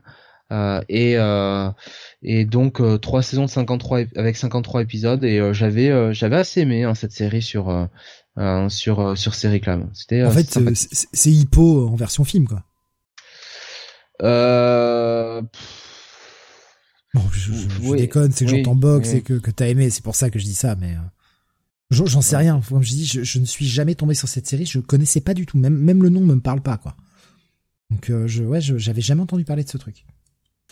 On, on, continue avec des débuts. Euh, on va commencer avec une série animée qui n'a duré qu'une seule qu'une seule saison, qui s'appelle eh bien Stargate Infinity qu'on a gentiment appelé en France Target le dessin animé, histoire de bien plomber le truc. Euh, une seule saison de 26 épisodes. J'avoue que j'ai jamais regardé, j'ai jamais osé regarder la version animée de Stargate. Bah, je savais même pas qu'il y avait un animé en fait. Donc euh... j'avais peur que ce soit euh, bah, un peu un peu bébête. Alors je sais pas si des, de certains de nos auditeurs l'ont regardé euh, cette euh, cette série. Mais euh, bah, faut me dire hein, parce que moi je, je, je ne connais je ne connais pas du tout hein, là-dessus. Hein. Donc ah, je vois que certains certains sont en train d'écrire, donc on va, on va attendre un petit peu leur réponse. Jamais entendu parler, nous Ezekiel. Ah bah voilà. Ah, tu n'es pas le seul, Jonathan. Pareil, je connaissais pas Infinity, nous dit Nico Chris. Un jour, peut-être, sur des plateformes de streaming. Je rappelle qu'Amazon avait quand même gentiment euh, gobé Paramount, hein, donc euh, ce serait bien qu'un jour ça débarque, bordel de merde. Surtout que maintenant qu'ils nous ont augmenté le, le, tarif, ils vont peut-être pouvoir nous mettre un peu plus de, de trucs. Ce serait pas mal. Sans refaire une petite intégrale Stargate, là. Petit marathon. Non? Non, Jonathan, ça te branche pas? Euh, on va attendre des rediffusions sur M6 pour la 18e fois. ouais, M6, W9, ça. Star Trek Lower Decks aussi, non, toujours pas regardé, euh, Nico Chris. J'ai toujours pas pu prendre le temps de le faire. Euh, je vais peut-être essayer, là, j'ai quelques jours de vacances, je vais peut-être essayer de regarder un ou deux épisodes pour voir si ça, si ça, si c'est bien ou pas. Euh, j'en entends beaucoup de bons retours, hein, mais c'est vrai que côté dessin animé, je me dis, ah, j'avais vu les bandes annonces et l'humour me paraissait un peu pipi caca, mais pas comme j'aime je sais pas, je peux me tromper, euh, peut-être que les bandes annonces sont pas bonnes. Faudra que j'essaye vraiment pour me faire un véritable avis. On continue avec une autre série qui démarre en septembre 2002. Il s'agit de Everwood. Alors je sais pas si tu connais cette série, euh, Jonathan. Alors, euh, Everwood, c'est la série avec euh, Trick Williams là. Ouais. Trick, Williams, voilà, Gregory Smith, et Lady Van Camp. Ouais. Euh, ouais. C'est une ah série créée par Greg, Greg Berlanti. Et euh, Chris Pratt aussi qui fait ses débuts un petit peu, il me semble. Qui joue oui. petit ami de de de la Emily Van Camp, il me semble, une connerie du genre. Ouais, c'est ça. Euh, ouais, une série familiale quoi, un peu dans la ville. Voilà, euh, c'est ça. On est sur un petit drama. Ouais, voilà, avec Treat Williams qui euh, a deux enfants et voilà, on suit un peu leurs aventures, un peu une idée, enfin, un, un, peu à la quelque part euh, Gilmore, Gilmore Girls, mais un un peu plus euh, dramatique quoi. Enfin... Totalement. C'était pour moi la série totalement concurrente de Gilmore Girls. Euh, là, on suit en fait le, le, le, le père donc Triff Williams qui est médecin et qui après la mort de sa femme décide de partir dans une petite ville au fin fond de Colorado et qui fait donc déménager ses enfants avec qui ont bah pour ça un peu de mal à s'adapter à cette nouvelle petite vie. Euh, mais oui, la série était pas trop mal. Ça a duré 4 saisons, 89 épisodes. Bon après, bah, ça reste un drama, ce qui fait que ça tourne un peu vite en rond, malheureusement. Mais euh, la série se laissait regarder, franchement. Mais oui, totalement. Hein, c'est l'analogie que j'allais faire. C'est pour moi le, concurrent à Gilmore Girls. Et au lieu de suivre une maman avec sa fille, là, tu suis un papa avec ses deux enfants. Mais on est. Bon, il y a, y, a, y a moins l'humour peut-être que dans Gilmore Girls, hein, il me semble. Hein. Ah, il y, a moins d'humour. Ouais, ouais, il y a beaucoup moins d'humour, effectivement. Je, là, là, on n'est pas sur, on est vraiment sur une série plus dramatique, une série euh, comique quand même, parce que Gilmore Girls, ça, on se marre. Franchement, on se marre beaucoup. Bon, il y a des moments sérieux hein, quand même dans Gilmore Girls, mais oui, c'est, essentiellement, enfin, essentiellement. Il y a beaucoup de, il y a beaucoup d'humour, oui. Ouais, c'est des petites situations un peu cocasses, un peu comiques, sans être pour autant du grand rire à se pisser dessus, quoi. Mais euh, c'est toujours sympa, quoi. Bon, puis c'est une bonne série, Gilmore Girls. J'ai toujours une petite tendresse pour cette série-là. Et pour la maman, bien sûr. Ah, bah oui, Lorraine Graham. Alors là, évidemment. C'est Lorraine euh... Graham, non C'est ça son nom je Ouais, Lorraine Graham, tout à fait, ouais. Ah, ok, ouais. Euh, autre série qui commence, euh, on est bah là aussi sur une série qui révèle un petit peu des euh, des acteurs dont on entendra parler par la suite. Série qui aura duré trois saisons avec 76 épisodes, s'appelle en anglais Eight Simple Rules et en français s'appelle Touche pas à mes filles. Une série que vous avez peut-être vue notamment sur M6, parce que je crois que c'était diffusé sur M6 avec John Ritter, le regretté John Ritter. Ah. Ouais, ouais, ouais, ouais, je, je vois euh, qui a révélé Kelly euh, Cuoco, non Exactement, euh, Kelly Cuoco, puis aussi pareil Katie Seagal, Sagal, pardon, qui qui jouait dedans, qu'on reverra après. Bah. Elle avait déjà joué avant, bien sûr, mais qui prend un up là, puis qu'on verra surtout dans Sons of Anarchy, bien sûr. Ouais, série, bon, série qui passait sous, bah, sur la 6, hein, ouais. essentiellement. On est sur le sitcom, clairement. On retrouve David Spade aussi. Franchement, euh, enfin, ça m'a jamais, euh, ça m'a jamais assis par terre, hein, honnêtement. Euh. Ouais, c'est bah, la série s'est aussi arrêtée bah, parce que ils ont malheureusement John Ritter est mort pendant le tournage, une crise cardiaque. Et, et du coup, bah, ils se sont retrouvés à qu'est-ce qu'ils font de la série? Et c'est le grand-père qui avait qui avait pris un peu la suite. Et la série n'a pas forcément bien fonctionné derrière. Ils l'ont assez vite arrêté. Mais en fait, ça a plombé tous les plans parce que c'était clairement une série euh, comique. C'était une sitcom. Et euh, et euh, t'as la mort de John Ritter et du coup ils sont obligés bah, de bah de d'en parler quoi et d'assumer le fait qu'il y a une personne qui est morte, qu'il y a que la la mère est veuf, qu'ils ont perdu leur leur mmh. leur père et, euh, et, et voilà ça casse ça casse évidemment tout le tout le toute toute la série quoi finalement c'est euh, ouais, c'est c'est assez assez dingue quoi. Je veux dire, surtout que le mec était l'acteur principal, c'était le père de la famille quoi. C'était lui l'acteur principal. Puis c'était un bon acteur, hein, John Ritter, franchement. Voilà. Donc euh, une série qui a aussi euh, sa renommée pour ça et c'est un peu euh, ça craint quoi. Domas qui nous dit c'est comme si Homer mourait la saison 2 des Simpsons, mais totalement, ouais, totalement. On change d'ambiance. Euh, Jonath, ouais. série de MCG, moi, je le prononce toujours MCG. Je sais que certains le prononcent MacG, mais moi, j'ai toujours, je l'appelle toujours MCG. Je trouve que ça fait plus Jones, tu vois. Oui, euh, Fast, Lane. Euh, donc euh, une série euh, alors d'action, drama, crime, hein, présentée comme ça. donc qui, je crois, avait été diffusé tout d'abord sur Canal+. Donc dans le créneau, il me semble de mémoire du samedi soir, hein, le fameux créneau des séries de Canal et mmh. et notamment de The Shield, il me semble. Ah ou peut-être le jeudi soir. Alors du coup, c'était ah je sais plus. Je sais que ça ça passait sur Canal et, et donc il y avait Peter Facinelli. Euh, Bill Bellamy et Tiffany Thyssen qui formaient euh, une unité euh, spéciale de, de la police de, de Los Angeles. On va pas se mentir, c'est pas pour les deux mecs qui ont regardé la série. Hein. Ouais, là pour le coup, tu me demandais si je reverrais certaines séries. je crois que Tiffany Thyssen là-dedans, elle est, elle est au sommet de son art. Hein, on peut des mots. Hein. voilà, donc c'était une série d'action euh, avec des flics qui étaient souvent euh, undercover, donc euh, donc infiltrés. Euh, et bon, euh, ça se voulait un peu une comment dire un néo Bad Boys, mais surtout vraiment une large inspiration de Miami Vice. bon, c'était c'était sympathique, mais c'est clair que quand tu voyais The Shield à côté, bah ouais, t'avais quand même une nette différence quoi. Tu bon. C'était pas le même niveau, quoi. Co-créé également par euh, par euh, bah, euh, McNamara, John McNamara, qui avait déjà co-créé notamment Profit, qui avait pas eu son, son gros succès. Oui, Profit qui a beaucoup de d'estime, hein, qui a acquis un statut de série culte, mais qui effectivement a duré quoi, une saison même pas, je crois. Ouais, ça a été annulé très très vite, ça. J'ai une dizaine d'épisodes, un truc comme ça. Huit, tu vois, huit. Euh, voilà pour euh, bah, Lane. Hein. Fast Furious a tout piqué, nous disait Beaumasque. Mais oui, mais oui. Et il nous dit, elle fait quoi Alexandra Daddario dans cette série? C'est vrai que sur les euh, sur les posters, euh, bah, il y a de toute façon, petit de ressemblance. Hein. Bah, de toute façon, euh, maquillés, les deux se ressemblent. Hein, je veux dire, autant Alexandra Daddario que, que Tiffany Thyssen. Hein. Il y a il y a clairement il y a clairement quelque chose quoi. Hein. Voilà pour euh, bah, cette série-là. Hein, comme je vous dis, il en reste encore. Hein. Il en reste un paquet euh, puisque on a également en septembre 2002 le début, eh bien, de la nouvelle version de Twilight Zone qu'on a gentiment appelé en français la 13e dimension. Passe de quatrième à 13e dimension. C'est la saison.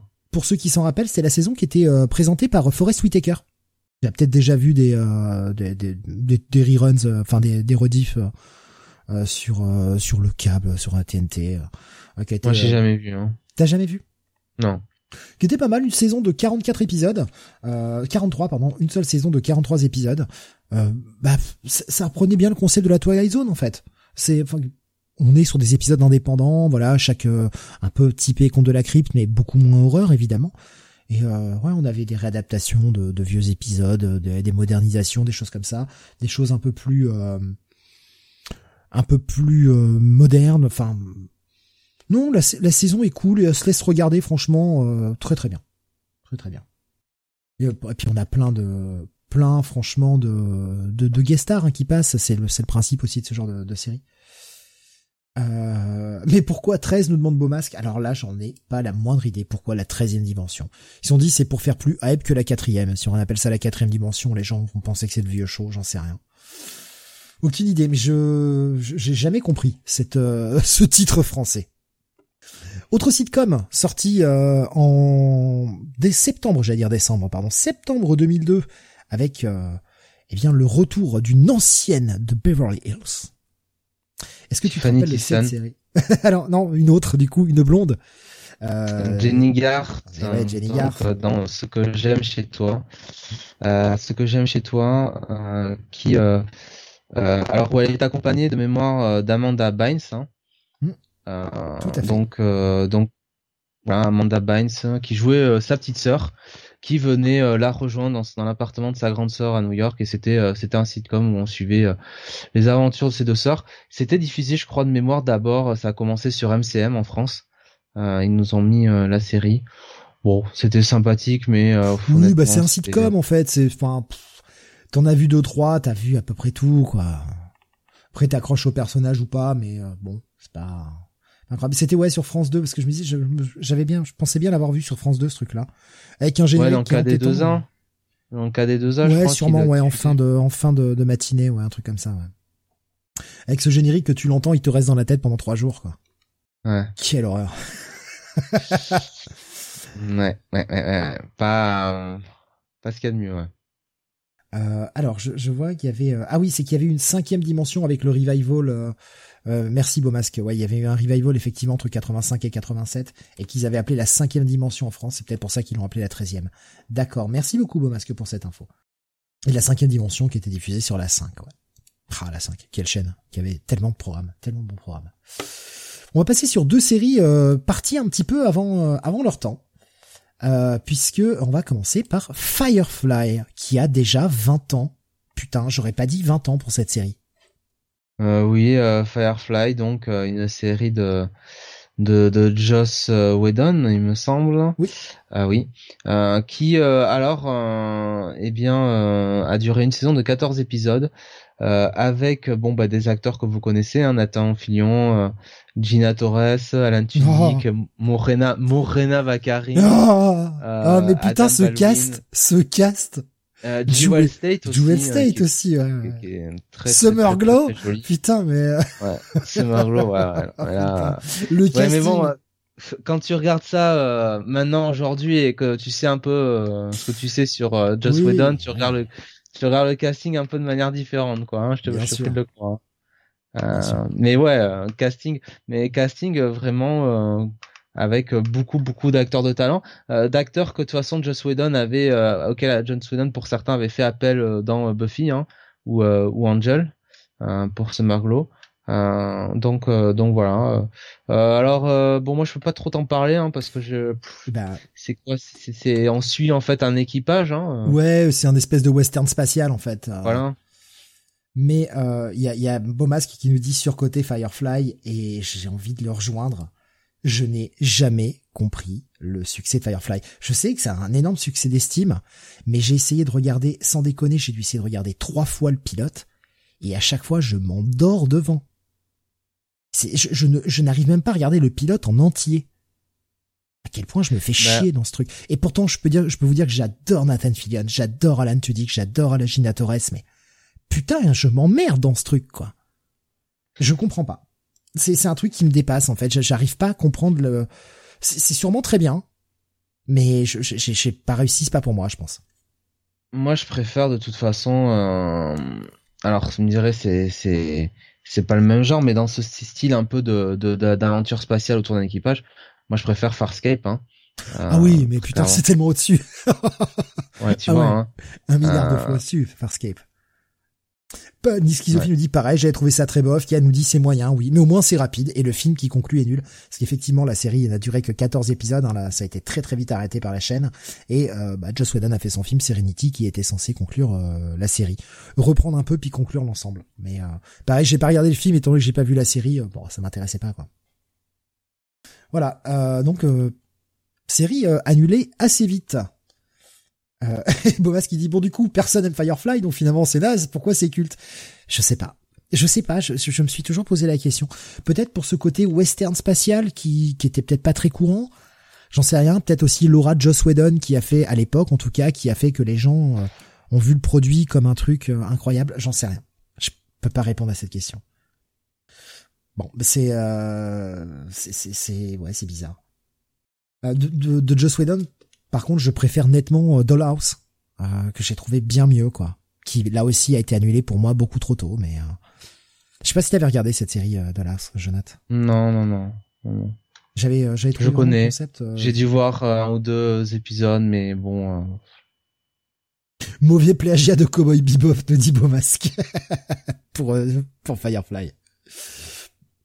Et qui me dit ouais c'était très sympa dans l'as. ouais, enfin si tu vas par là, est-ce que Cowboy Bebop c'est pas un plagiat de Cobra hein, donc. Euh. Ah Cobra, tellement bien Cobra. La série sur Disney voilà. D'accord. Autre série, bah partie un peu tôt, qui a eu le droit à sa saison complète, mais malheureusement bah pas de vraie fin. John Doe. Oui, John Doe qui a fait euh, les beaux jours les beaux jours de, de M6 hein, avec euh, Dominique Purcell qui avait été révélé évidemment pour euh, euh, son grand rôle dans Art Cœur à vif. Euh, dans Blade 3 qui, incroyable Blade 3 ah, ce film. Et donc là qui jouait le personnage de John Joe alors trois saisons quand même.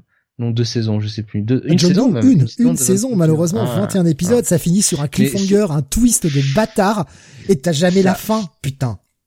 Ça a tellement été diffusé sur M6 et multidiffusé que t'as toujours l'impression que le truc il a duré euh, 45 épisodes alors que pas du tout. C'est une des rares dernières séries euh, en France que je suivais euh, vraiment assidûment, tu sais. euh, et quand je pouvais pas la mater, euh, bah, je foutais mon magnétoscope et j'enregistrais les épisodes. Vraiment, j'avais mais adoré le concept de cette série.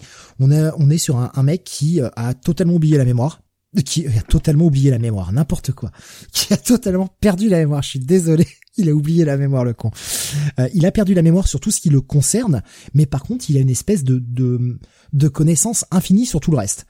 Et le mec va essayer d'enquêter euh, bah, sur euh, qui il est, son propre mystère. Et peu à peu de la série, la série avance, elle a un véritable fil rouge. Et il va découvrir des indices et euh, suivre différentes pistes. Alors ça se barre. Pour moi, ce qui a fini de tuer un peu la série, c'est euh, une espèce de d'ambiance un peu mystique qui commence à arriver sur la fin. Et on a un, un final de dingue sur euh, le twist de la de la révélation de euh, qui euh, qui est en fait en train de le faire chier parce que c'est une espèce d'organisation qui poursuit euh, voilà et qui, qui continue de l'emmerder. Et euh, quand tu sais qui est derrière cette organisation tu fais oh! Et la série ne reviendra jamais. Tu peux me le mettre en, en message Moi je m'en souviens pas. Euh, oui bien sûr je vais te mettre ça. Euh, c'était euh, c'était ça. Enfin le, là tu fais mais mais putain mais c'est pas possible. Euh, donc on avait donc Dominique Purcell et euh, John John Marshall Jones hein, qui était le flic qui l'accompagnait euh, Jane Brooke et puis et puis William Forsythe hein, Digger son pote qui qui l'aidait un petit peu. Non vraiment c'était cool John Doe je sais Alors, pas si, si certains euh, ah, ah, Ah, schizophile John Doe avec un petit cœur ouais. Ouais. Euh, c'est euh, non mais ouais, ouais je suis pas je suis pas le seul à qui, qui avait plongé dans le truc. Et franchement c'était c'était vraiment sympa quoi. Euh, Tommy qui nous dit ah, d'ailleurs un truc qui m'a toujours fait marrer c'est qu'en chimie le principe de ne jamais goûter ou sentir une substance inconnue est le personne de John Doe. C'est vrai ouais parce que John Doe je crois qu'en plus il avait le, le truc où il avait pas l'odeur. Et il voyait en noir et blanc aussi. Ouais ça c'était le truc. Le mec voyait en noir et blanc. Ouais. c'était euh, bon voilà. Alors, on a bien eu des séries où t'avais un mec qui avait pas de nombril pourquoi lui il peut pas voir en noir et blanc après tout mais euh, je me, je me referais bien la série, mais je sais que je vais avoir cette frustration du, du, du fait de ne pas avoir de fin, quoi. Ils avaient parlé pendant pendant très longtemps de, de faire une suite, comme le Caméléon, hein, parce que c'était d'ailleurs, enfin pour moi c'était un véritable successeur au Caméléon cette série. Et euh, ils ont parlé pendant très longtemps de, de faire une suite, et finalement ça ne s'est jamais fait. Bon, de toute façon maintenant ça fait 20 ans, c'est trop tard. hein. Là, par contre, on va attaquer les euh, séries euh, qui, elles, ne se sont pas arrêtées bien trop tôt, hein, qui ont duré très longtemps. Je te laisse y aller, Jonathan, pour c'est la, la première ou tu préfères la, la suivante? Ce n'est pas un meurtre. Non, ce n'est pas un suicide, c'est donc un, me- c'est donc un meurtre. Euh, Les lunettes? début de les lunettes noires. Important. Le 23 septembre, CSI Miami euh, débute donc la, la série dérivée de CSI Las Vegas évidemment avec David Caruso dans le rôle du lieutenant Horatio Kane. Euh, bien sûr, 10 saisons quand même, 232 épisodes. Ah bah là, ça Euh, s'est pas bah arrêté ouais. trop tôt, là. Hein. Non non, on a bien on a bien tiré là, hein, ce qu'on a pu tirer. Bah série qui a fait les beaux jours de, de TF1 hein, qui a là Oui. aussi euh, diffusé, rediffusé euh, euh, cette série. Bon voilà, hein, c'était euh, c'était le même concept, c'était c'était sympathique franchement, euh, voilà, c'est pas c'est pas incroyable mais euh, Oh, ça, non, ça Moi, je une bonne série, Manhattan. Ah ouais, on avait des tons différents. avec- On avait des ambiances différentes, clairement. ouais. J'aimais bien Manhattan avec Gary Sinise. On avait un ton plus froid. D'ailleurs, de toute façon, on avait ce Ouais. jeu, on avait beaucoup de, de filtres bleus sur euh, sur euh, Expert Manhattan, alors que sur Miami, on avait plutôt euh, des, des filtres jaunes, euh, jaune orangé. C'était très souvent utilisé. Ça en était presque un peu chiant des fois visuellement. Mais il y avait Sophia Milos dans la série, euh, qui est? Euh, qui était la, la flic, euh, qui euh, qui accompagnait euh, Caruso souvent. Je pas un- Je ah, t'ai mis attends. l'image sur. Ah oui, oui, oui. Ouais. Non mais ouais, j'aimais bien, j'aimais bien Miami, même si c'était euh, presque une parodie d'elle-même cette série parfois. Ah oui, non, mais clairement, Horatio, euh, bon, hein, au bout d'un moment, ils ont compris, hein, ils ont compris que c'était devenu un même. Hein. Et Kael qui nous dit je n'ai jamais vu un épisode de CSI de ma vie. Voilà. Franchement, ça se regarde. Hein. C'est, tu, peux mater un épisode comme ça. C'est une bonne petite enquête. franchement, ça tient la route. Hein. Voilà. Après, se, taper, se faire un marathon des 10 saisons, ça doit être quand même assez pénible. Mais, mais ouais, tu peux te mater un épisode franchement très facilement. Les experts après Walker le dimanche après, nous dit Masque. Ouais, c'est ça. C'est ça. Et donc on a parlé de TF1, maintenant on va parler de France 2. Ouais, euh, France 2, France 2 avec euh, donc euh, FBI porté disparu qui débute le 26 septembre, hein, donc avec Anthony Laplaglia, hein, ma foi, dont j'avais parlé un petit peu auparavant, Poppy Montgomery. Hmm. voilà, et donc une quand même une série qui aura duré ouf, 7 saisons, 160, épisodes.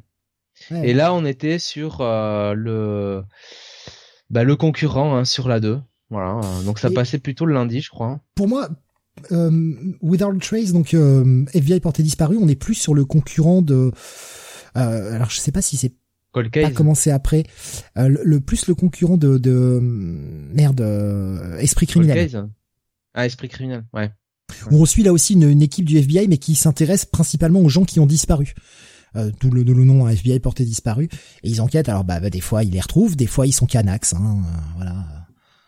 Mais euh, la série était pas mal avec, bon pareil comme d'habitude, hein, dans tout ce genre de série, on a euh, l'équipe de flics principale qui a elle aussi ses propres dramas, ses propres arcs narratifs, etc. La série était pas mal, elle était assez froide par contre. Schizophile, c'est vrai que la série, la, décennie des 2000, c'était la décennie des flics, euh, de flics enquêteurs. Ah Moi, j'avoue, euh, FBI porté disparu, j'ai euh, jamais vraiment, vraiment accroché. ça, ça m'intéressait pas des masses.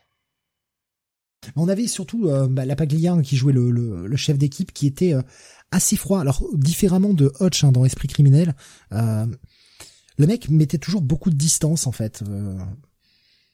Mais euh, j'aimais bien. Je trouve par contre qu'un épisode de FBI porté disparu avait un, ce rythme plus plus lent et euh, je trouvais que après en avoir vu un épisode, si tu veux, j'avais envie de passer à autre chose. Pas que c'était dur forcément comme sujet, c'était juste au niveau du rythme. J'en avais vu un, j'avais besoin de m'aérer, j'avais du mal à mater deux trois épisodes d'affilée de cette série. Contrairement aux experts où tu peux les enchaîner assez vite, quoi. Parce qu'on n'est jamais vraiment dans le truc très comique, quoi.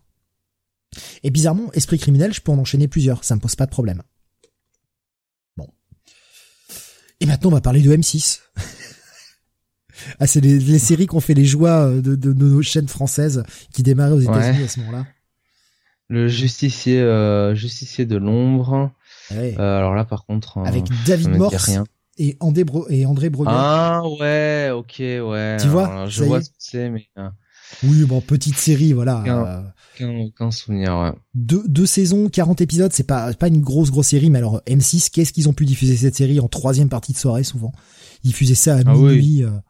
ça avait aucun sens, parce que la série était pas plus violente que ça, elle avait pas des thèmes plus noirs que ça. Mais euh, et ce qui est étonnant, c'est de voir André Brugger euh, qui, qui, qui jouait là-dedans, qui avait un rôle très sérieux, et de voir maintenant ce qu'il fait euh, dans New York, dans Brooklyn Nine-Nine, où il a un rôle complètement décalé, quoi. Mais il n'était pas, euh, là, je vais dire une bêtise, mais il n'était pas dans Homicide, Homicide? Euh, si aussi, je crois. Ouais. On avait euh, Matt Surgy aussi dedans, euh, qui euh, qui apparaît dans la saison 2, qui euh, jouera beaucoup dans The Good Wife. Oui. Voilà, on verra par la suite. Ah, mais voilà, une petite série. C'était histoire de mettre des, trucs que que les nous, nos chaînes françaises nous ont rediffusés. Euh, la seule que j'ai suivie, nous disait Schizo, c'est Esprit criminel. Au moins, ça parlait de tueur en série. Medium, c'était cool, nous disait Schizo, euh, nous disait Nico Chris, pardon. C'est vrai que ouais, Medium, c'était, c'était pas mal. C'était pas mal, Medium. La dernière série, on arrive au bout. Hein, vous, vous avez dit hein, que c'était assez long hein, sur le, les, les, séries. Ouais. Boomtown, euh, donc là aussi série qui, qui est passée sur Canal, qui n'a duré que deux saisons, 24 épisodes, où on suivait, bah, en gros ce qui se passait en fait euh, du côté de Los Angeles, enfin tout le tout le schéma euh, euh, bah, lié à un crime en fait. Euh, c'est-à-dire qu'on suivait à la fois le le, la police, on suivait euh, le, le bureau du, du procureur, on suivait euh, une reporter qui essaie d'avoir des infos, euh, les médecins, voilà, médecin d'ailleurs joué par, enfin paramédic joué par Lana Paria, hein, évidemment, on retrouvera dans Once Upon a Time. Neil McDonough, McDonough, pardon, qui, ah, oui, joue le, il y avait du district hein. à, tourner.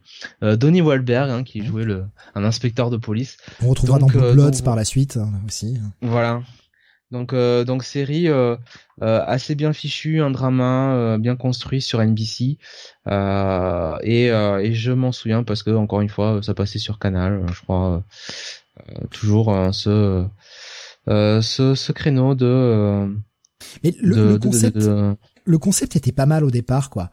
Mais c'est pareil, c'est une série que j'ai un peu lâché en cours de route parce que ils ont un peu changé au fil du, du, temps, on voyait un peu moins certains certains certains pans euh, de, de l'enquête et de, de tout de tout ce qui concernait euh, le crime. Euh, là, on voyait, c'est vrai qu'on voyait tous les points de vue et ça, c'était cool.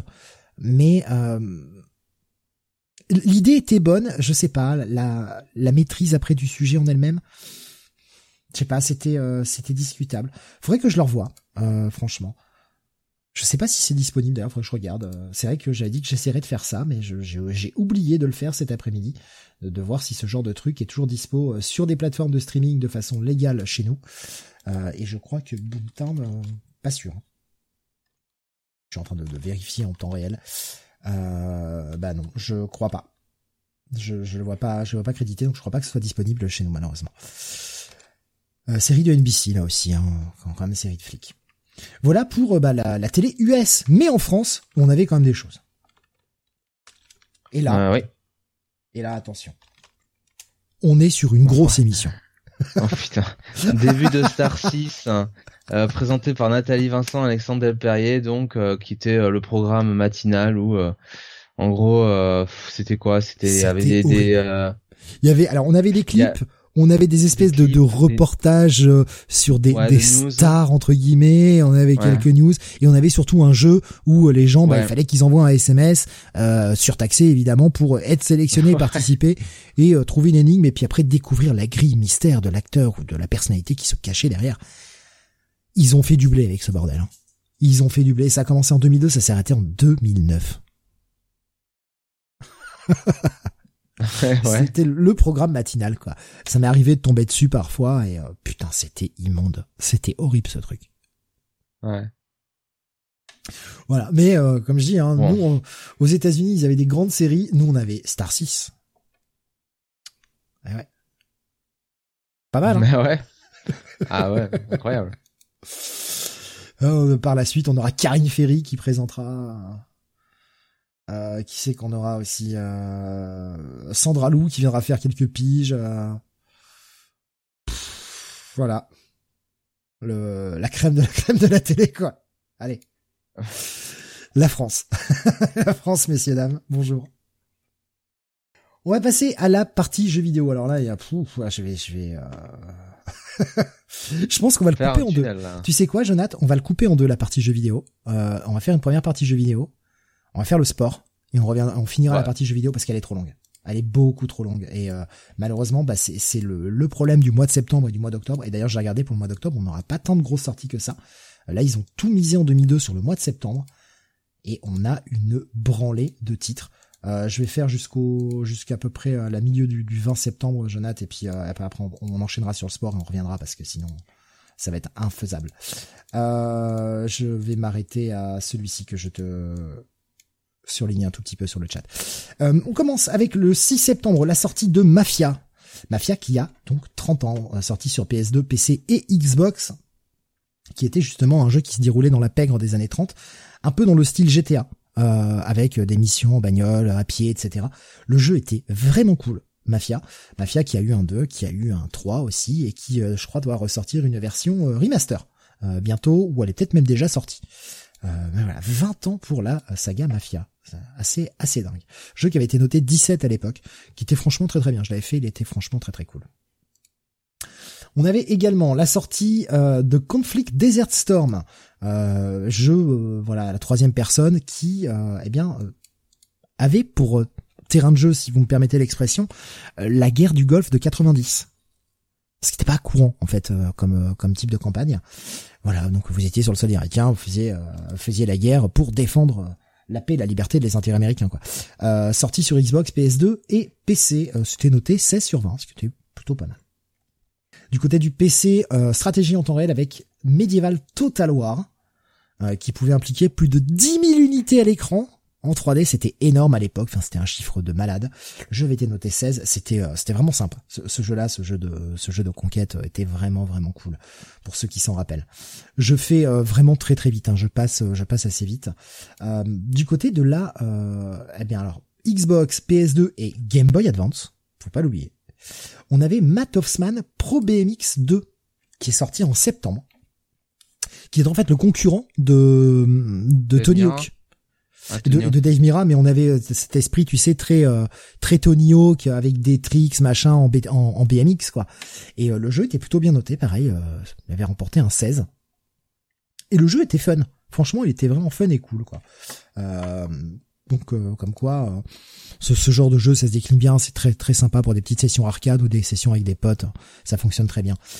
Et euh, bah, pendant qu'on est sur ce genre de jeu, on avait également sur PS2 et euh, sur euh, sur Nintendo GameCube et également sorti sur Game Boy Advance en version bien sûr réduite, Freak Style. Alors celui-ci je le connaissais pas, qui est en fait la même chose mais en version motocross. Et je l'avais ramassé un 16. Plutôt une note sympathique. pour les fans de jeux de baston, alors celui-ci est moins bien noté, mais je l'ai mis parce que c'est tout de même deux grosses licences sorti donc sur Nintendo GameCube à l'époque seulement, en 2002. Euh, le Capcom versus SNK numéro 2, euh, EO, Millionaire Fighting 2001. C'est le titre complet. C'est un nom euh, très long. Mais il y avait plus de 40 personnages entre Capcom et SNK que vous pouviez vous faire s'affronter. Voilà, je sais que les, jeux de baston, ça a plutôt la bonne cote. C'est voilà. je suis pas, suis pas un fan de ce genre de jeu, mais il y a quand même un, large public qui aime bien les gros jeux de baston. Le remake du jeu vidéo Mafia est sorti en septembre 2020, nous Nico Chris. Ah bah ouais, bah, tu vois, je suis un petit peu. Effectivement, il est déjà sorti depuis un petit moment. Il est sorti il y a deux ans. Oui, il va peut-être sortir bientôt. C'est un mec qui est resté euh, avant le Covid, quoi. Gros jeu, Jonath. Gros jeu. Tekken 4. Bah oui, un quatrième euh, épisode de la licence. Après quand même le Tekken 3 qui avait été quand même euh, assez assez énorme hein, sur la PS1, faut bien le dire. Il était génial. Il était quand même euh, génial. Enfin moi, cette ces putains d'intro là euh, que je me suis passé en boucle là sur Tekken 3. Euh, et Tekken 4, alors Tekken 4 qui euh, qui revenait avec un plot qui nous annonçait un peu la le, déjà le retour de Kazuya hein, qui était censé être mort à la fin de euh, de Tekken 2, euh, jeté euh, du haut du volcan par son propre père. voilà et et, et donc organisation d'un nouveau tournoi de King of the Iron Fist Tournament. Organisé par Ehashi euh, et je crois qu'il y avait Jin hein, aussi et alors qu'il était pas il me semble que Jin n'était pas un personnage tout de suite disponible. Je crois qu'il était caché au départ je sais plus euh, mais euh, mais voilà, c'était un.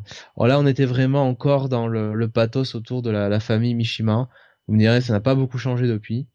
Euh, et euh, j'ai trouvé quand même que le jeu en lui-même était inférieur quand même à Tekken 3 globalement, mais ça ça restait quand même un jeu que j'ai pris beaucoup de plaisir, auquel j'ai pris beaucoup de plaisir à jouer. Je l'ai je l'ai quand même bien poncé quoi. Donc, donc voilà.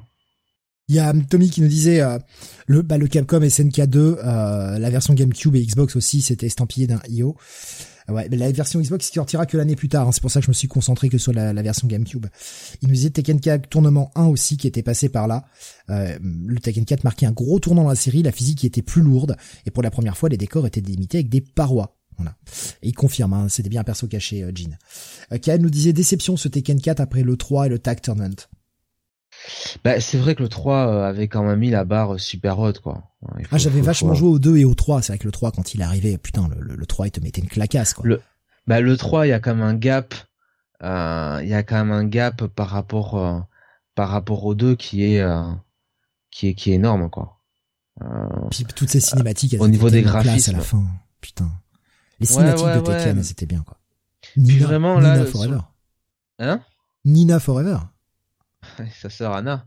Euh, mais euh, mais c'est intéressant quand même parce que le le 3 était vraiment celui qui euh, avait vraiment mis l'accent sur peut-être pour la première fois complètement sur le l'axe enfin le l'histoire autour des personnages. Mais tous les personnages hein, je dirais chaque personnage avait vraiment une grosse storyline j'ai envie de dire.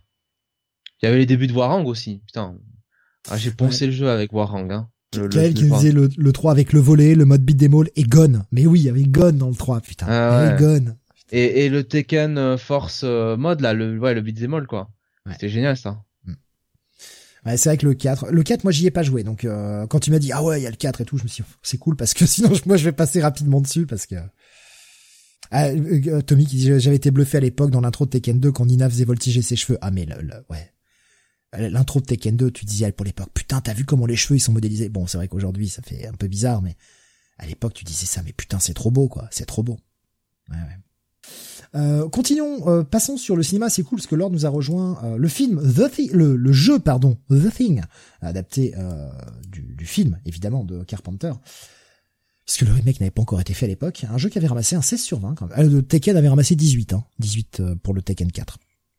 Sorti donc sur PC, Nintendo GameCube, PS2 et Xbox au mois de septembre 2002. Un jeu qui a, vraiment bonne presse et c'est un jeu auquel je n'ai jamais joué, The Thing. Je n'y ai jamais joué à celui-ci. Il faudrait que je le fasse, un de ces quatre. Mais euh, ouais, le, jeu est plutôt... Euh, a toujours plutôt une bonne presse, quoi. Voilà, qui était euh, Survival Horror, euh, voilà, dans le, dans le monde, dans l'univers de, de, ce film-là, qui est, rappelons-le, un immense classique. Et puis, je m'arrête pour cette première partie jeux vidéo. On va faire le sport. On va revenir sur les jeux vidéo après pour éviter de faire trop tunnel avec la sortie d'un petit bijou. Un petit bijou à l'époque, 20 septembre 2002, sortait Neverwinter Nights. Donc dans le monde des Forgotten Realms, hein, donc euh, Donjons et Dragons, euh, on sortait euh, à peu près la troisième édition à cette époque-là. Elle était sortie déjà, je crois, depuis 2000. Donc on était là sur les, nouvelles règles de la troisième édition et tous les changements qu'on avait. On était sur un, mode de jeu en, mode Dead 20.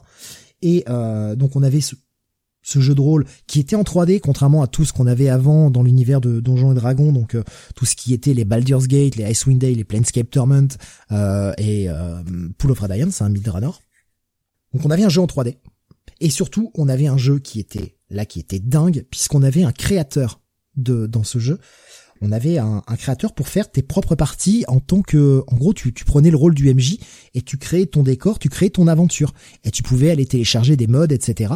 pour avoir des nouvelles histoires, des nouvelles aventures. C'était un jeu qui euh, Wizards of the Coast qui euh, qui était partenaire forcément parce qu'il y avait la licence de Donjons et Dragons tentait avec euh, avec Neverwinter Nights de voir comment on pouvait peut-être commencer à faire passer le jeu de rôle en véritable jeu informatique et faire un espèce de mélange euh, un, mélange entre le jeu de rôle sur table, le jeu de rôle papier et le jeu de rôle PC et arriver à faire un truc où tu peux faire euh, vivre ton aventure et c'était euh, franchement c'était c'était un très bon jeu.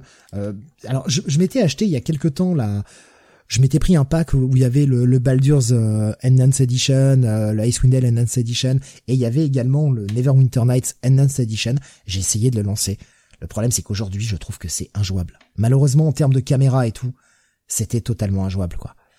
Euh, c'est dommage, hein. je, trouve que le jeu a salement vieilli, et c'est là que tu vois que il y a quand même eu un gap, pas forcément que dans le graphisme, mais aussi dans le gameplay en lui-même. Mais ouais, putain, j'avais passé vraiment de bonnes heures sur ce jeu-là, et euh, vraiment très très bon. Il avait ramassé un 17, et euh, c'était vraiment cool. On va faire une pause sur les jeux vidéo, on reviendra pour la suite, parce que bah, je vous ai fait à peu près la moitié de la liste. Vous voyez, j'en ai fait quelques-uns et il en reste encore euh, encore autant. Euh, le mois de septembre, ils étaient c'était fou quoi, ils ont vraiment tout sorti. On va faire un petit break avec le sport, Jonathan. Est-ce qu'il y avait des trucs en sport? Un petit peu, mon cher Steve, puisqu'on avait tout simplement euh, eh bien, le championnat du monde de basket 2002 à l'époque, ça s'appelait encore le championnat du monde. Hein, C'était pas encore la Coupe du Monde. Je crois que on a commencé à appeler la Coupe du Monde en 2014 euh, ou 2019 même pour euh, pour différencier de la Coupe du Monde de foot. Ça se disputait à Indianapolis, donc dans le temple euh, du basket, le temple du basket américain et mondial du 31 du 31 août au je sais plus trop bref et alors en fait c'est un, un championnat du monde qui qui, a, qui était qui était qui était important, qui est marquant même dans, dans l'histoire de, de ce sport, donc du, du 29 août pardon au 8 septembre, parce que c'est la première fois qu'une équipe américaine avec des joueurs de NBA allait être battue par bah, tous, enfin battu par d'autres équipes. Et euh, et ça c'était arrivé je crois euh, dès les matchs de poule.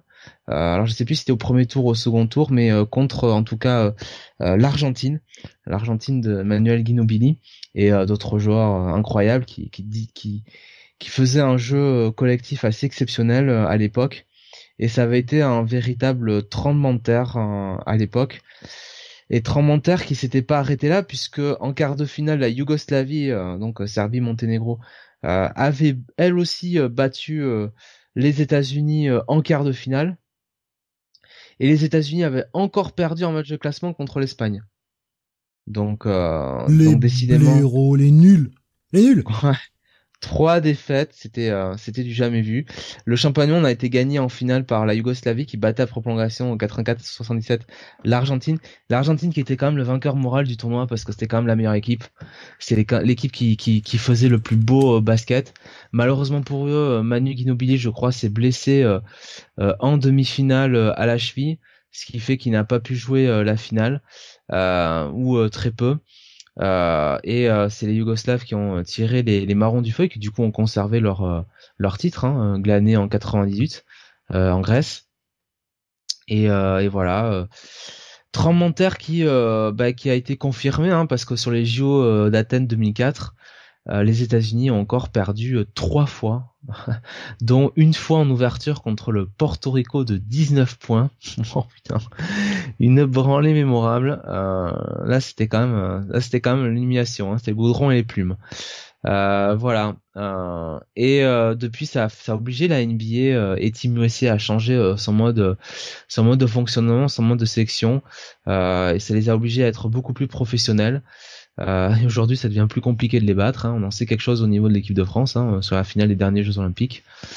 Euh, même si ça n'est pas fallu beaucoup, hein, poil de couille. Euh, donc, euh, donc voilà. Mais, mais à l'époque, faut, faut se rendre compte qu'en 2002, on était sur 10 ans de domination sans partage de de Team USA depuis l'arrivée des stars NBA au JO de Barcelone 92 avec Michael Jordan, Magic Johnson, Larry Bird et compagnie. Et donc c'était euh, c'était vraiment euh, c'était vraiment incroyable. Et surtout en plus que c'était aux États-Unis quoi. Euh, donc chez eux. Voilà. Et puis autre événement sportif, hein, le mois de septembre, évidemment la petite reine, hein, comme chaque mois de septembre, c'est le temps de la Vuelta, le cyclisme, donc le Tour d'Espagne, remporté cette année-là par Heitor González, coureur de la Kelme devant Roberto Heras de l'US Postal, hein, évidemment qui est partout, et Joseba Bellocchi de la Once. Alors je vous dis tout de suite, hein, il y a que des Espagnols, hein, parce que sur les 11 premiers, on a 9 Espagnols euh, sur 11. Hein. Euh, Ça va. Le, premier nom espagnol est septième, c'est Francesco euh, Casagrande, et ensuite Gilberto Simone, Simone dixième. Donc je vous cache pas que de Aitor González en numéro 1 jusqu'à Emar Zubeldia en numéro 11, on a quelques belles chaudières, hein, évidemment. Donc donc voilà. Donc ouais, un tour un tour des plus classiques quoi. Un tour, euh, bah, comme tous les tours euh, de l'après tour du renouveau, hein, 99. Hein. le fameux. Le fameux. Le fameux tour du renouveau. Euh, bah voilà, pour la partie sport, je crois qu'on a fait le, tour, hein, si je dis pas de bêtises. À moins que tu voyes quelque chose à rajouter. Bah non. eh bien, on va revenir du coup sur la partie jeux vidéo pour terminer euh, cette partie-là, alors que bah oui, je, je, discute sur le chat et j'ai rien préparé. Euh, j'ai pas préparé toutes mes, bah, bravo. images. Alors, euh, la sortie le 20 septembre. Alors là, je, je le place surtout parce que ah, c'est une licence connue. Euh, même si le jeu n'est pas n'est pas incroyable. Crazy Taxi 3 sorti sur euh, Xbox et PC, qui a ramassé qu'un qu'un petit 12-13, hein, voilà, pas pas un grand un grand opus. Ça reste du Crazy Taxi, c'est c'est arcade, c'est fun, voilà ça se prend pas au sérieux. Autre jeu sur lequel j'ai passé euh, un nombre d'heures indécent, euh, qui, qui, qui, me fait un peu honte, parce que quand je n'allais pas à la fac, et eh bien bien sûr, j'en profitais euh, quand je n'étais pas tout nu. non, Divine Divinity. super jeu, super RPG. euh, type hack and slash, type Diablo en fait, avec euh, une immense map, euh, un, un, jeu assez assez dingue. Parce que tu commences, bon, t'es dans un espèce de petit village voilà, qui est attaqué par des démons, bon, le truc classique, tu es le héros, l'élu, machin. Tu fais toute espèce de grande forêt qui a autour de ton village et euh, tu commences à monter de level et tout. Et en fait, tout ceci n'est que le putain de prologue. Parce que d'un seul coup, on te dit ah bah c'est bon, t'as réussi à battre l'espèce de source du mal euh, qui, qui nous qui nous emmerde. Allez, euh, va pour chasser le grand méchant qui est vachement plus loin. Et là, tu vois la carte qui s'ouvre d'un coup, tu fais ah ouais, ah putain quand même. Le, jeu est vraiment fun, il aura eu pas mal de suites, hein, euh, Beyond Divinity, tout ça. Mais Divine Divinity, j'en garde d'un très très bon souvenir. Je l'ai refait il y a oh, une dizaine d'années, je dirais, le jeu. Et, euh, putain, je trouve qu'il a pas des masses vieillies en fait. Ça se joue toujours aussi bien, c'est toujours très agréable euh, Divine Divinity. Très bon jeu qui est très souvent soldé hein, sur Steam. Donc si jamais vous avez envie de vous essayer un bon RPG hack and slash, bah, je vous le conseille très fortement. Euh, connu euh, la série sur PS4 Divinity Original Sin Enhanced Edition, euh, me dit Nico Chris. Ouais, bah ouais, c'est on est toujours dans, cette même gamme de, de, jeux. Voilà, très très bon jeu, noté 17 à l'époque. non, 16, pardon, 16. Mais moi je dis ça vaut 18. Allez hop, c'est ma note qui compte. Castlevania Harmony of Dissonance, sorti sur GBA en septembre 2002, noté 17 sur 20, un excellent Castlevania portable, euh, bah, comme euh, bah, toute cette euh, toute cette saga en fait qu'ils avaient fait sur la GBA.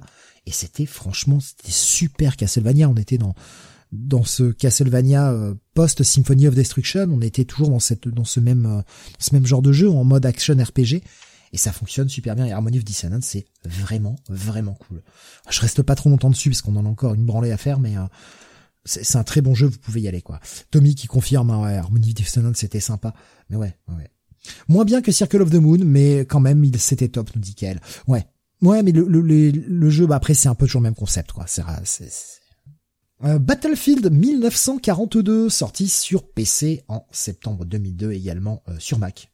c'est rare, donc faut le préciser. Euh, Battlefield 1942 qui est eh bien le premier jeu Battlefield.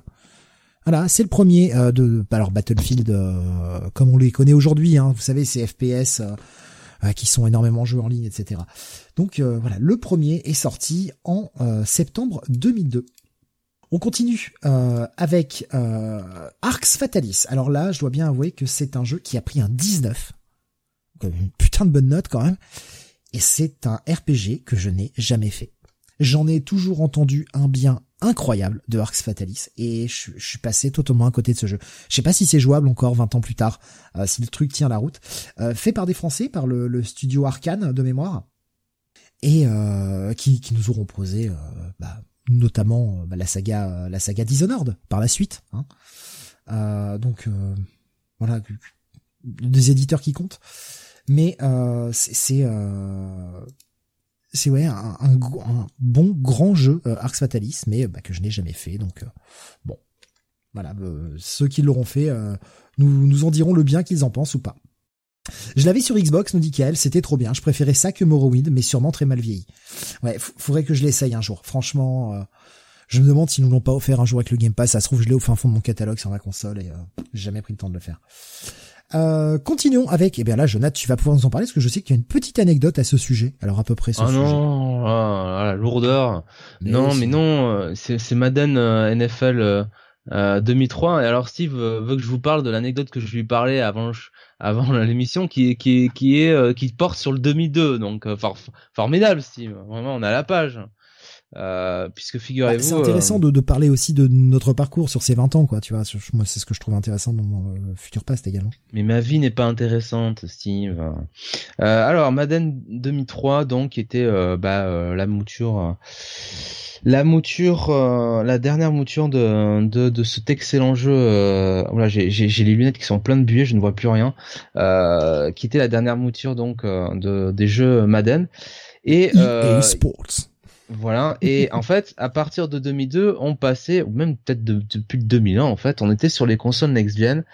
Et il se trouve que j'avais acheté le Madden NFL 2002 euh, sur PC, mais euh, comme un grand couillon, j'avais pas trop vérifié la config de l'ordinateur, donc ce qui fait que je pouvais pas le faire tourner, Madden NFL 2002. Et du coup, euh, on m'avait fait un avoir et mon père m'avait dit, bah écoute, voilà, tant pis on va, je vais t'acheter, on va, on, va t'acheter euh, Madden NFL 2002 euh, sur euh, sur une un autre un autre support. Et ben écoute, on va t'acheter tant qu'à faire la PlayStation 2 quoi. Voilà, et puis ce sera fait comme ça. Voilà. Et donc ma connerie a abouti à ma, enfin, à l'achat de la PlayStation 2. Mais voilà. et, franchement, c'est quand même la meilleure la meilleure erreur du monde ça. Bah après c'était la période de Noël donc bon elle en a, elle en a profité j'imagine quoi. Bon. Quel qui nous dit t'as gagné au change quand même bah oui. ouais, un peu, ouais, quand même. Et, euh, et surtout, euh, Madden NFL 2002 euh, que j'avais euh, poncé, euh, pensé dans tous les sens possibles et inimaginables, notamment le mode franchise. Je crois que ça doit être le jeu auquel j'ai pu jouer sur sur sur PlayStation 2. Voilà, donc. allez, question, la question qui dérange, Jonathan. La question qui dérange. La question pucé, pucé ou pas pucé ta, ta PS Non, non, non, pas oh pas la PlayStation 2. Non, non. Oh. Non, non. PlayStation 1, oui, pas la 2. D'accord. Parce que c'était quand même bien pratique hein, cette époque. Hein. Mais euh, je jouais euh, en fait, j'ai en fait la PlayStation 2 amorce un petit peu mon retrait euh, des jeux vidéo parce que je jouais bon alors j'ai beaucoup joué à la Super Nintendo, j'ai à Nintendo, à la Super Nintendo, j'ai beaucoup joué aux consoles portables, j'ai beaucoup beaucoup joué à la PlayStation et là j'avais la puce et je l'ai bien bien utilisé hein. avec notamment Tony Hawk Pro Skater 2 avec toute la, la bande son incroyable, hein, c'est vraiment formidable euh, et Tekken 3 bien sûr. Euh, et après j'ai eu la PlayStation 2 et euh, la PlayStation 2 j'ai beaucoup joué à Madden, j'ai beaucoup joué à Tekken 4. Et alors après euh, FIFA ouais mais des jeux des jeux comme ça un peu de sport. Et puis j'ai acheté la PlayStation 3 et puis je m'en suis vite lassé et euh, depuis j'ai plus joué aux jeux vidéo quoi. Terminé. salut ciao.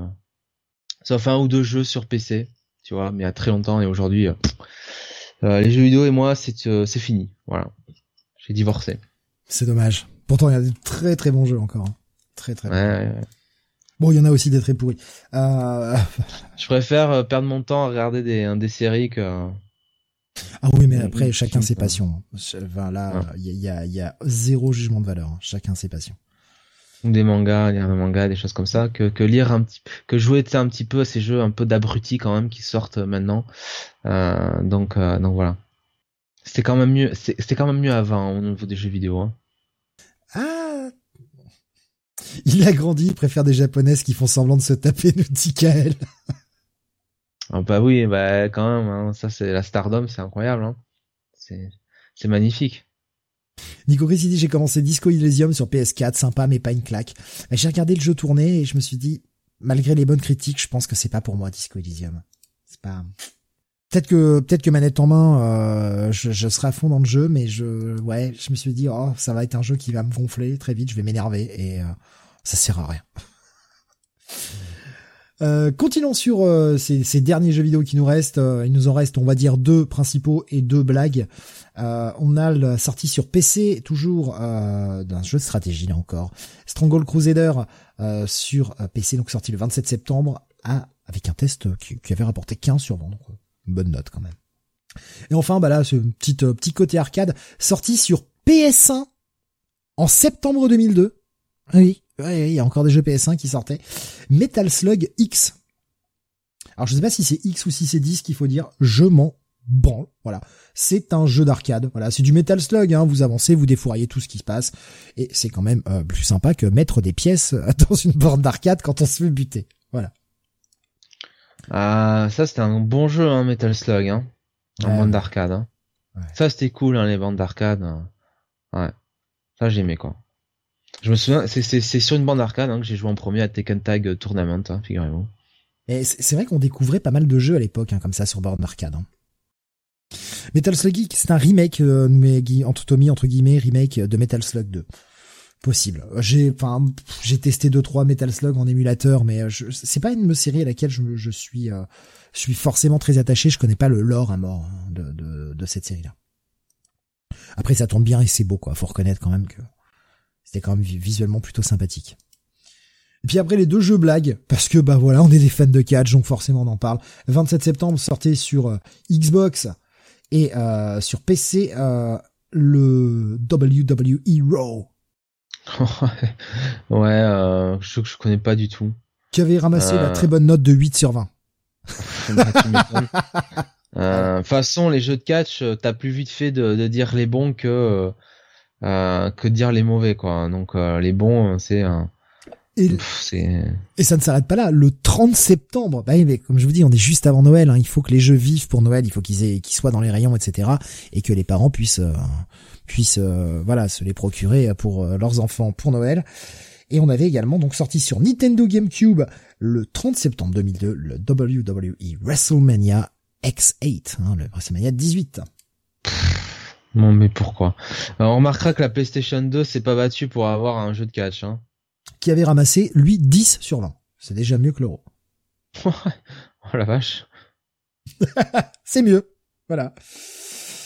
Euh, Tommy qui euh, continue hein, sur Metal Slug, qui nous dit en fait il y avait les mêmes niveaux mais avec de nouvelles armes euh, par rapport aux deux, donc par rapport au Metal Slug X par rapport au Metal Slug 2. Voilà, si je fais mes phrases complètes, ça sera mieux.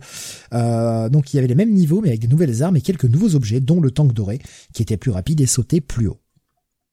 On va avancer sur la partie manga avec eh bien euh, trois titres qui se détachent hein, sur ce mois de septembre. Oui, euh, le dernier tome, la sortie du dernier tome, euh, le tome 38 de, de Ranma 1.5 le 18 septembre. donc voilà, Ranma 1.5 que que vous connaissez évidemment, hein, si vous, avez peut-être découvert dans le club Dorothée à l'époque. donc évidemment l'autrice Rumiko Takahashi. voilà et et et on finissait sur euh, moi j'ai moi j'ai jamais lu hein, donc euh, grosso modo euh, enfin la, la, fin en tout cas donc euh, j'imagine Ranma qui enfin ah, c'est le combat final et voilà. redevient enfin homme à 100% ou une connerie du genre j'imagine. Lisez-le. Lisez-le. Ah, faut que je me faut que je me prenne un jour cette cette nouvelle version. J'ai envie d'avoir cette nouvelle édition là trop belle. Ça me plaît trop quoi. Ranma un demi moitié soleil et moitié pluie. Si tu achètes l'intégrale, euh, on te livre le, le deux titres de Bernard Minet? Non. Peut-être. On te livre Bernard Minet directement qui te chante toutes ces chansons. Il vient chanter chez toi. Casse-toi avec un coup de pompe au cul. Allez, barre-toi maintenant. Euh, autre titre. Alors celui-ci, je ne connais pas, Jonathan. Tome 1 de euh, Quartier lointain donc euh, sorti euh, chez Casterman à l'époque, donc évidemment par Jiro Taniguchi. et alors, alors qu'est-ce que ça raconte? En fait, ça raconte l'histoire d'un d'un homme âgé pratiquement de, de 50 ans qui en fait va bah, bah en fait va revenir dans son corps de, de gamin de 14 ans quoi. En 1963 voilà euh, et euh, et donc bah c'est euh, à partir de là c'est c'est un peu ce, ce schéma qui a été qui a été revu plusieurs fois depuis hein, avec bah, quelqu'un qui retourne dans son corps d'enfant et et Quartier lointain l'avait quand même plutôt plutôt très bien réalisé à l'époque. D'accord. Et puis autre titre qui s'arrête au mois de septembre? Le même jour. Euh, le même jour que le la sortie du premier tome de Quartier Lointain, la sortie du tome 35 et donc dernier tome de Captain Tsubasa, évidemment, un Captain Tsubasa euh, qui était encore euh, scénarisé à l'époque par Yoshi Takahashi, puisque maintenant c'est signé Yoshi Takahashi. donc c'était évidemment bah, la fin du tournoi, il me semble, de Paris et la finale entre le Japon et l'Allemagne de euh, cet immense euh, avant-centre euh, Karl-Heinz Schneider, incroyable. Et je crois que c'est dans ce volume-là que genre on a quand même Genzo Wakabayashi qui arrive à, à, arrêter des tirs avec les deux poignées brisées ou une connerie du genre. Voilà. Oh, c'est normal. c'est peut-être pour se les remettre les poignées, tu vois. Voilà, attends, c'est ça, c'est ça l'histoire où ça vient après, je sais plus. J'ai jamais lu la fin. Non, je crois que c'est, je crois que c'est après en fait qu'il se fait briser les poignets par euh, la version euh, euh, Captain Tsubasa de Johan Cruyff, qui s'appelait donc Brian Cruyfford. mais il y a une histoire comme ça avec Wakabayashi qui est blessé dans dans le match contre contre l'Allemagne. Bon, seulement un nous dit qu'elle, les deux c'est dans World Youth. Ah voilà, voilà c'est ça. Les deux, ouais ouais, les deux dans World Youth effectivement. parce que ouais, il y en avait un par Levin et il affronte en fait dans World Youth, donc qui en gros, en gros on suit la Coupe du Monde des jeunes hein, avec avec le Japon. Euh, quand ils sont en junior. Et dans dans donc le match contre euh, enfin quand il se fait fracasser les deux poignets il se soigne il apprend la boxe hein, pour changer sa manière de boxer le ballon. Et, euh, et le Japon, ah, je sais, le Japon affronte en quart de finale la Suède donc de Levin. Et t'as tout le match sur sur un tome et Wakabayashi n'encaisse aucun but hein, contre contre le, le, le le, la Suède. Et en fait, comme euh, la série allait être arrêtée ou je sais pas, il y avait une connerie du genre. Enfin, en gros, on a dit Takashi euh, d'accélérer le rythme. La demi-finale contre les Pays-Bas euh, et donc, je crois, la revanche de quoi, qui était qui était buildée hein, à l'avance entre Wakabayashi et Crawford. Et eh ben en fait, tu la vois pas, c'est off screen. T'as juste une une comment dire euh, une coupure de papier avec euh, voilà euh, le Japon a gagné avec ce shoot en plus totalement improbable qu'avait inventé Tsubasa où en gros il levait le ballon et tu sais il se projetait dans dans l'air avec le ballon entre les tu sais entre les deux pieds quoi tu sais et il allait plonger dans les buts comme ça D'accord. N'importe quoi. Skydive shoot. Et, euh, et voilà, voilà. Euh, et alors. voilà, c'est ce que nous disait euh, Kael. Voilà, skydive shoot en prenant appui sur le pied des adversaires qui taclent. N'importe quoi. Euh, et euh, n'importe quoi ce shoot. Et, et donc du coup, bah, voilà, on n'avait pas vu la demi-finale entre euh, entre Wakabayashi et la revanche entre Wakabayashi et Crawford. Et comme dit Kael, en finale, il joue contre le Brésil, le Japon, il gagne hein, évidemment 3-2. normal. normal. Euh, et, euh, et, il en prend deux effectivement euh, sans sans se briser le poignet. À noter qu'en finale il y a le retour de Taro Misaki, donc en français Ben Baker, alors qui revient évidemment d'une petite blessure hein, puisqu'il a vu un accident de voiture qui lui avait broyé la jambe gauche ou droite, je ne sais plus. voilà, bon, trois fois rien hein, ma foi.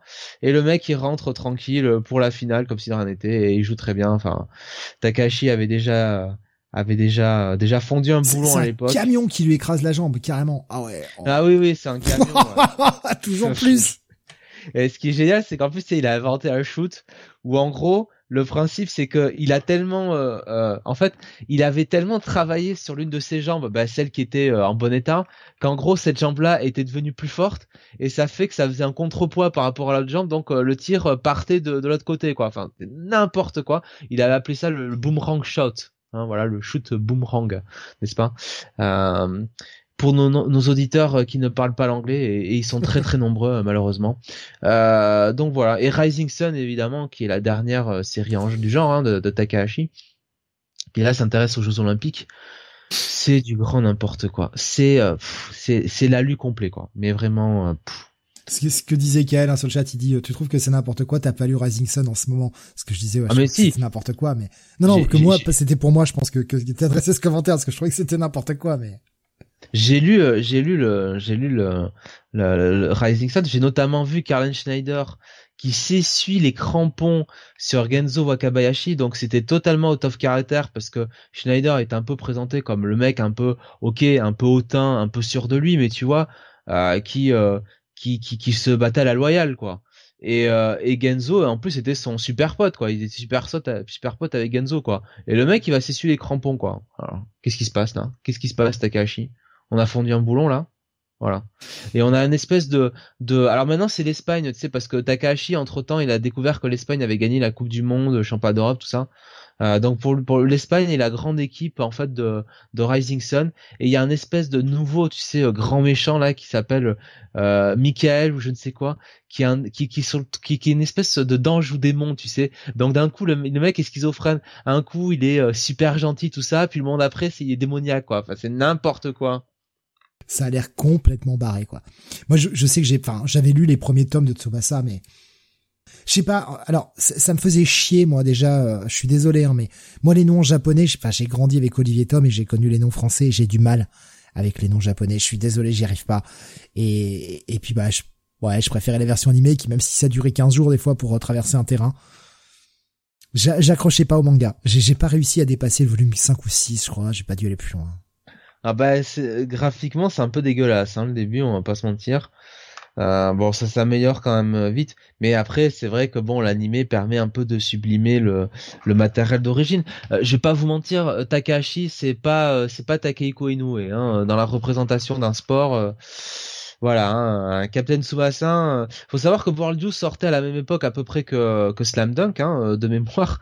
Il y a une légère différence ah en termes. Putain, Slam Dunk c'est tellement bien quoi.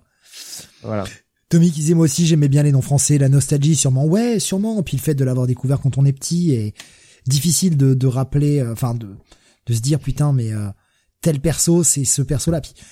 Comment t'as dit qu'il s'appelait déjà Wakabayashi, un truc dans le genre? Ouais, Genzo Wakabayashi donc Thomas ah, Price. Hein, mais ouais mais voilà quoi, putain c'est chiant quoi, Thomas Price va plus vite merde. Mais moi je trouve, enfin moi je trouve que Genzo Wakabayashi ça fait tellement classe quoi. C'est vraiment le samouraï, ça correspond tellement euh, tellement au personnage quoi. Ah oui, je, suis d'accord, mais mais putain c'est que c'est dur à prononcer quoi.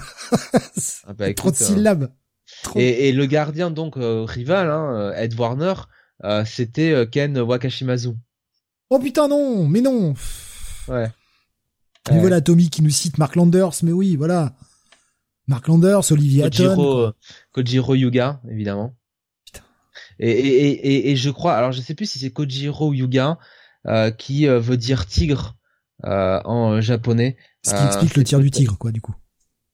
Et voilà, alors c'est peut-être c'est peut-être Yuga, hein, la traduction, voilà. Ouais, mais c'est vrai que oui, il y a peut-être ce côté nostalgie, c'est le fait d'avoir vraiment vu ça et d'avoir vu des rediffs toute ta jeunesse, et t'es tellement habitué à ces noms-là que je sais que ce sont les noms originaux et je suis premier à gueuler en disant Rogue, pas Malicia, tu vois, mais je sais pas, sur Olivier Tom, j'y arrive pas. Voilà. Toi, t'es plutôt Ben Baker, moi, je suis plutôt Taro Mizaki. Ouais, mais c'est peut-être parce que je les ai découverts plus jeunes que, les X-Men. T'es euh, plutôt Julian Ross, moi je suis euh, Jun Mizugi. Hein. Toi, toi tu, tu es le plus grand adversaire que je n'ai jamais connu, hein, n'est-ce pas? Rendez-nous Serval, nous dit Tommy. J'essaie de faire l'accent, l'accent espagnol improbable qu'ils ont fait à, à, putain, mais à Julian Royce. Hein. Les, les jumeaux, là, les jumeaux d'Eric? Ouais. Euh, putain, merde, je sais plus comment ils s'appellent. T'es en japonais, je sais Les Tachibana, ouais. C'est ça, les Tachibana euh, Twins, ouais. Il y a, il y a Kael qui dit Team Jonathan hein, pour ce coup. Euh... Ouais, bien sûr. Voilà. Mais je comprends, c'est, c'est, c'est, je veux dire, c'est le nom original. Je devrais pourtant, euh, bah, c'est, l'œuvre originale, c'est le nom original, ça devrait pas me poser problème. Mais c'est que j'y arrive pas. C'est que je trouve les noms trop durs à retenir par rapport à ceux que j'ai retenus depuis mon enfance, quoi. J'ai 40 ans, j'arrive encore à te sortir les trucs, alors que j'ai pas revu un putain d'épisode d'Olivier Tom depuis au moins 30 ans, quoi. Bon, peut-être pas 30 ans, mais au moins 25 ans, facile.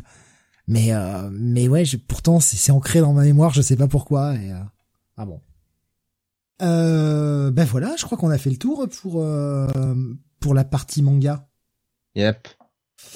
On va passer donc à la dernière partie de cette émission. Finalement, avec le programme qu'on avait, on n'a pas traîné, hein, Jonathan, on est qu'à 2h10. C'est bon ça. On n'a pas fini encore et on a le top 50. Hein, ouais, ouais, ouais, mais enfin, je trouve qu'on ah aurait pu, on aurait pu être à 3 heures déjà. Franchement. On va passer à la partie musicale avec. On aurait euh, pu eh être à 1h10 d'émission aussi, hein. Oui, non, peut-être pas quand même. Avec tout ce qu'on avait à traiter, non. Non, non. impossible, impossible. Bon, si c'est juste pour faire un listing sans donner de de, de plus-value, je vois pas l'intérêt. Euh, on va passer donc à la partie métal pour commencer avec euh, petite sélection. Voilà, petite sélection métal, il y en a pas trop ce mois-ci.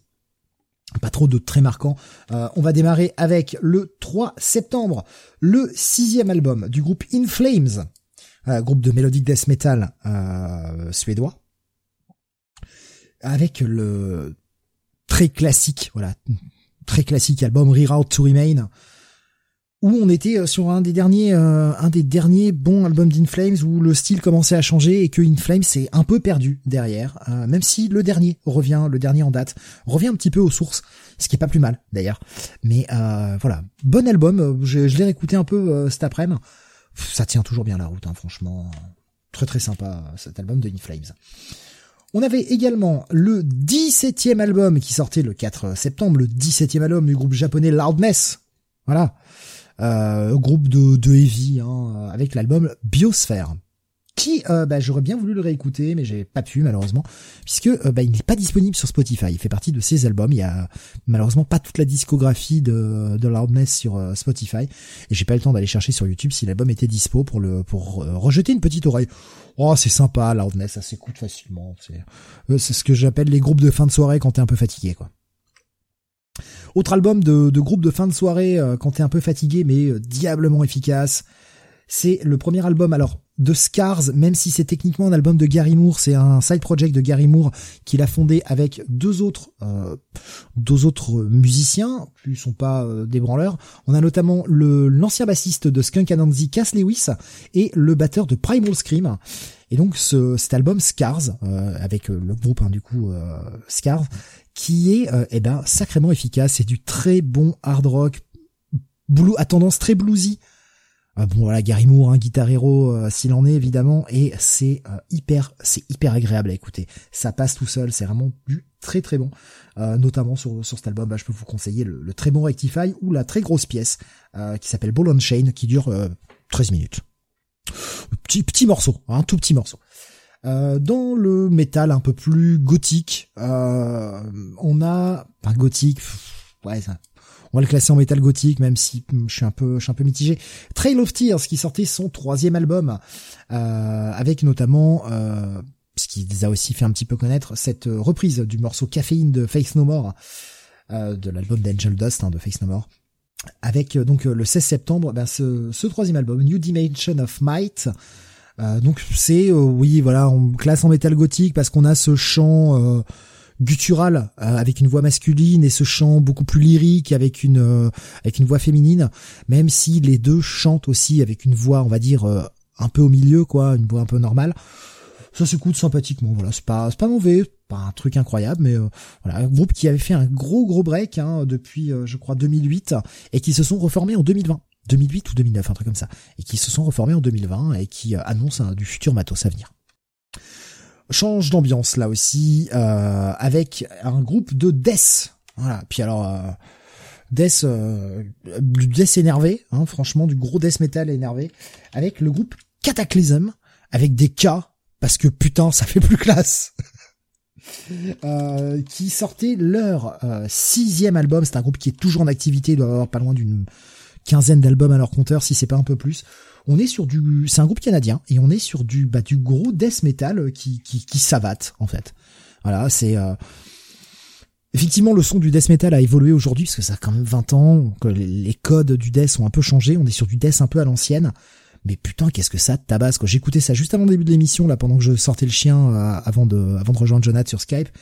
Putain, ça te met la patate quoi là t'as envie t'as envie de savater des bouches derrière hein. tu t'as envie de mettre des, petits coups de latte là parce que ça envoie le, ça envoie la purée euh, le avant-dernier album pour cette euh, cette sélection du mois de septembre, le deuxième album du groupe Hardline, qui est pas euh, forcément le groupe le plus connu. C'est du bon hard rock là aussi, euh, du bon hard rock à l'ancienne. Hardline, j'avais pu les voir en première partie d'un d'un concert et franchement c'était très sympa. Voilà donc petit petit groupe. L'album alors cet album s'appelle 2 voilà tout simplement c'est leur deuxième album, ils l'appellent deux. Ils sont pas fait chier les mecs, mais euh, ouais, ça passe bien. Franchement, Hardline, ça s'écoute très facilement. Là aussi, bon groupe de fin de soirée quand t'es un peu fatigué, du bon hard rock à l'ancienne, euh, bien fun. Puis alors, je vous ai gardé euh, pour la fin, le 24 septembre, un gros album bien bien fat. Il s'agit de In Absentia, qui est le septième album du groupe Porcupine Tree. Donc on est là sur du progressif, par Steven Wilson évidemment. bah, c'est un bijou. Qu'est-ce que je vous dise? C'est un putain de bijou cet album. Si vous aimez le métal progressif, c'est à écouter absolument. C'est un véritable, un véritable chef-d'œuvre. On est sur un très très bon album de progressif. Voilà, Porcupine Tree, Steven Wilson, euh, voilà, ils sont plus à présenter. Donc c'était leur septième album. Voilà, grosse recommandation hein, pour pour ce mois-ci, In Absentia. Si vous êtes un tant soit peu euh, euh, friand de style progressif, évidemment. Si vous détestez le prog, c'est clairement pas l'album qui va vous réconcilier avec le prog. Voilà, j'ai fini pour euh, la partie métal. Comme je vous ai dit, ça a, été assez vite. Euh, j'ai fait une sélection un peu drastique parce que je savais que les autres parties étaient un petit peu longues. Jonath, je me tourne vers toi maintenant, au sens propre comme au sens figuré, puisque c'est toi le maître de cérémonie pour cette partie top 50.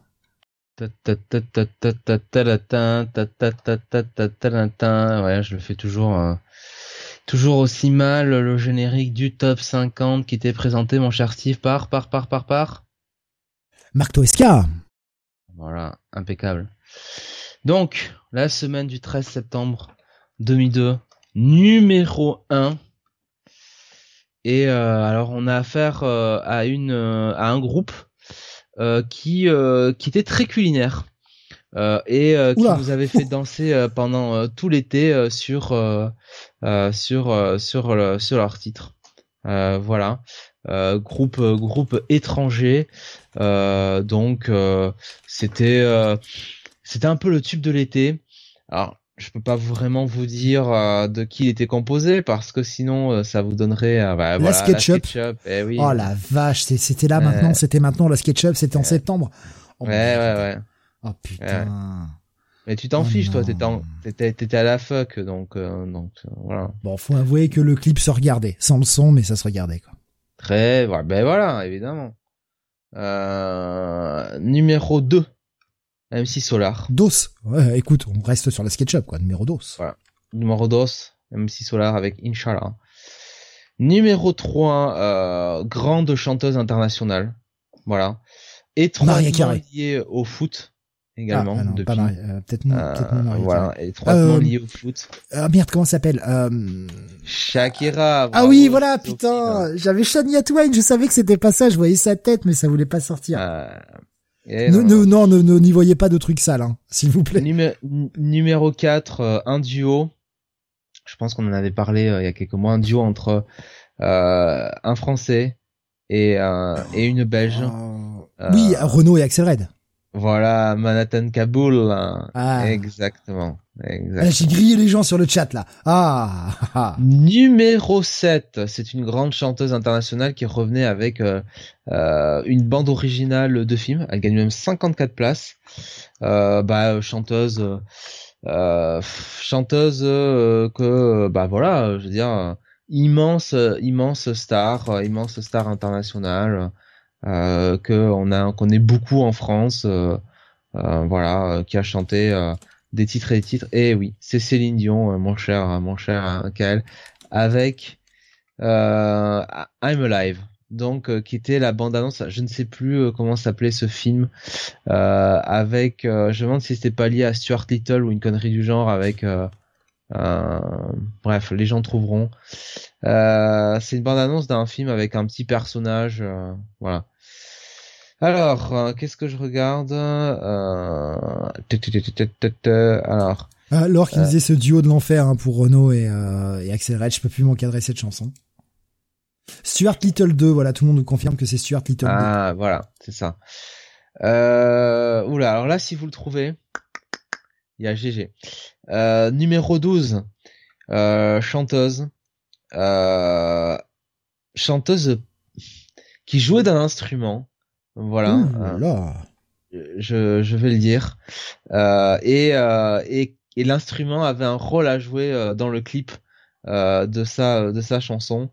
donc si vous trouvez, vous êtes vous êtes calé, hein, vous êtes fort. Ou alors vous avez regardé. qui jouait d'un instrument et l'instrument avait un rôle. Ouais. Hmm. Dans le clip, hein, en tout cas, l'instrument avait quand même un rôle majeur. Euh, bah, euh, on ne voyait que lui, hein, tout simplement. Donc. Euh... Est-ce un instrument à cordes? Euh, non. Non. Ah. Du piano. Un tromblon propose. Euh, non, c'est du piano. Du piano. Alors attends, le piano c'est à cordes du coup je sais plus, Alors c'est à cordes frappées du coup, mais. Ouais, ok. Bah ouais, c'est du piano. Alanis Morissette nous propose là. Euh, non, c'est pas Alanis Morissette. Alicia Keys. Euh, non, non, non. Alicia Keys, je l'aurais fait devenir autrement. Euh, et euh, disons que c'est euh, c'est une personne qui euh, dans ce clip voyage beaucoup. Voilà. Dans le clip, on la voit beaucoup voyager et et avec son instrument, évidemment. Carlton a Thousand Miles nous propose Kael. Et ouais, Vanessa Carlton à, Thousand Miles. Puisque dans le clip, on la voit bah, littéralement parcourir les États-Unis euh, avec euh, avec son piano quoi. En fait, le ah piano est plus de profil. Je, je viens d'aller voir des photos pour essayer de voir si ça me rappelait quelqu'un, mais oh, mon dieu, non, ça me rappelle rien quoi. malheureusement, ça a 20 ans, hein, donc. Euh, euh, moi, je m'en souviens. Mais bon, je comprends que ah c'est pas le cas de tout le monde. Ouais, zéro souvenir de ce truc. Ça se trouve, je l'ai sûrement entendu. Mais le morceau, mais là, là, je veux dire, je regarde son visage, truc comme ça. Ah ouais, je vois des images du clip, effectivement, ça me parle. J'ai dû voir ça, mais alors je me rappelle absolument pas du morceau, quoi. Numéro 21, euh, il nous revenait avec euh, un petit peu son nouvel album euh, qui était ouais un album un petit peu traditionnel, traditionnaliste, un grand chanteur français, hein? Florent Pagny. Non non, un grand chanteur français qui voilà. Patrick Fiori. Non, non, euh, qui euh, bah, était l'idole, l'idole des filles, hein, tout simplement. Obispo hein. nous dit Gaël. Euh, Garou nous propose euh, l'or. 16 nous propose. Patrick Bruel. J'ai dit idole des filles, hein, donc euh, 16. Patrick Bruel. J'ai pas pensé à Patrick Bruel. Monde bah, c'est vrai que c'était. Oh non, putain, oh non, pas ça. Oh, eh oui. oh mais quelle dégueulasserie ce truc. Putain, ça c'est à faire gerber ça. Oh mais putain quelle horreur cet album mais putain c'est je suis sûr que moi dans mon enfer personnel il me diffuse ça à fond quoi. Ah dégueu. Bah c'est vrai qu'on préférait un peu le, le, Bruel de casser la voix, hein, on va pas se mentir. Quitte à choisir. Ah ce côté titi parisien là des années 30 qu'il a voulu faire, je déteste putain, je déteste quoi. Bah c'était pas non plus euh, un gros succès, hein, ça a un peu floppé quand même. Hein. Ah moi j'ai l'impression que ça a plutôt bien marché quand même. Parce qu'on a entendu que ça pendant des, pendant des semaines, quoi. Après, en plus, je crois que sais, TF1, tu sais, était en accord avec, comme... avec, le truc et nous le rediffusait, tu sais, tout le temps, là. C'est un peu comme quand Danny Briand nous avait fait euh, le, le chanteur, là, euh, de salsa, là, à Cuba et compagnie, donc, euh, bon, pas... Pardon. Oui, je me rappelle de ça aussi, Il y a des choses que j'aimerais oublier, tu vois, dans ma mémoire. Oui, bah écoute, euh, déjà essaie de essaie de deviner ce qu'il y a là. Euh, alors, il y a un titre que je cherche, putain, et, et je, en fait, je vais finir par croire que euh, c'est c'est qu'on l'a c'est qu'on l'a raté quoi, mais euh, ça me rendrait fou si on l'avait raté, mais non. Donc j'aimerais j'aimerais retrouver ce titre. c'est peut-être plus tard. Hein. Ça doit arriver plus tard en France. Mmh. Ça sort le ça, sort à cette période-là. Ça doit arriver plus tard en France. Mais parce que euh, c'est vrai qu'il faut pas oublier que même en musique, on a quand même un décalage entre les États-Unis et la France. Ouais. Enfin, les États-Unis ou même euh, même simplement un pays étranger et la France, quoi. Il y a toujours un décalage pour que ça devienne un succès dans les pays étrangers et que, bah, en France, on commence à le diffuser aussi, quoi. Voilà. Numéro 30, euh, bah c'était c'était un grand chanteur. Euh, ah, qui souvent, donc il est mort. Qui sou... Non, non, qui souvent euh, se demandait s'il devait, euh, s'il devait rester ou, s'il devait partir. Ah, Johnny lui propose Schizo. Et, et quelqu'un qui avait l'habitude de montrer ses abdos, fut une certaine époque, qui était un petit peu notre notre star internationale hein, sur le petit écran américain. David Charvet. Ben, David Charvet, bien sûr. Oh là là Avec jusqu'au bout. Charvet. Ouais, ouais, David Charvet, hein, quand même. Hein. Euh, alors, je regarde. Parce que quand même, il faut trouver des trucs qui sont un peu intéressants. Euh... Euh... Ah, numéro 45. Euh, un groupe canadien. Euh... Nickelback. Ouais, voilà. le mec, voilà. il est dans le starting block, tu sais. Voilà. Allez. ah, ah, numéro 49. Ah, j'écoute à nous faire ah, ah, la queue le le, là, dans ce coup, je me suis numéro, dit, Numéro se passe? 49, un duo, euh, bande originale de film. Il euh, y en a un qui est plus connu que l'autre, euh, évidemment. Euh, film qui était sorti, qui a fait, euh, qui a fait un carton. Voilà, donc euh, et on, on, a parlé de l'un des chanteurs euh, un peu avant euh, dans l'émission. Donc Steve, ah, si t'as un peu de mémoire, tu vas quand même trouver. Merde. Ah oui. Ah non. Charlie et Lulu. Il y en a un qui est canadien. Il y en a un qui est canadien. Ok. Garou donc? Non, j'en ai parlé juste avant. Chanteur d'un groupe canadien. Ah, Nickelback. Ah bah oui, c'est oui. la BO de, de Spider-Man avec euh, le chanteur de, de Saliva. Kroger et, euh, et l'autre.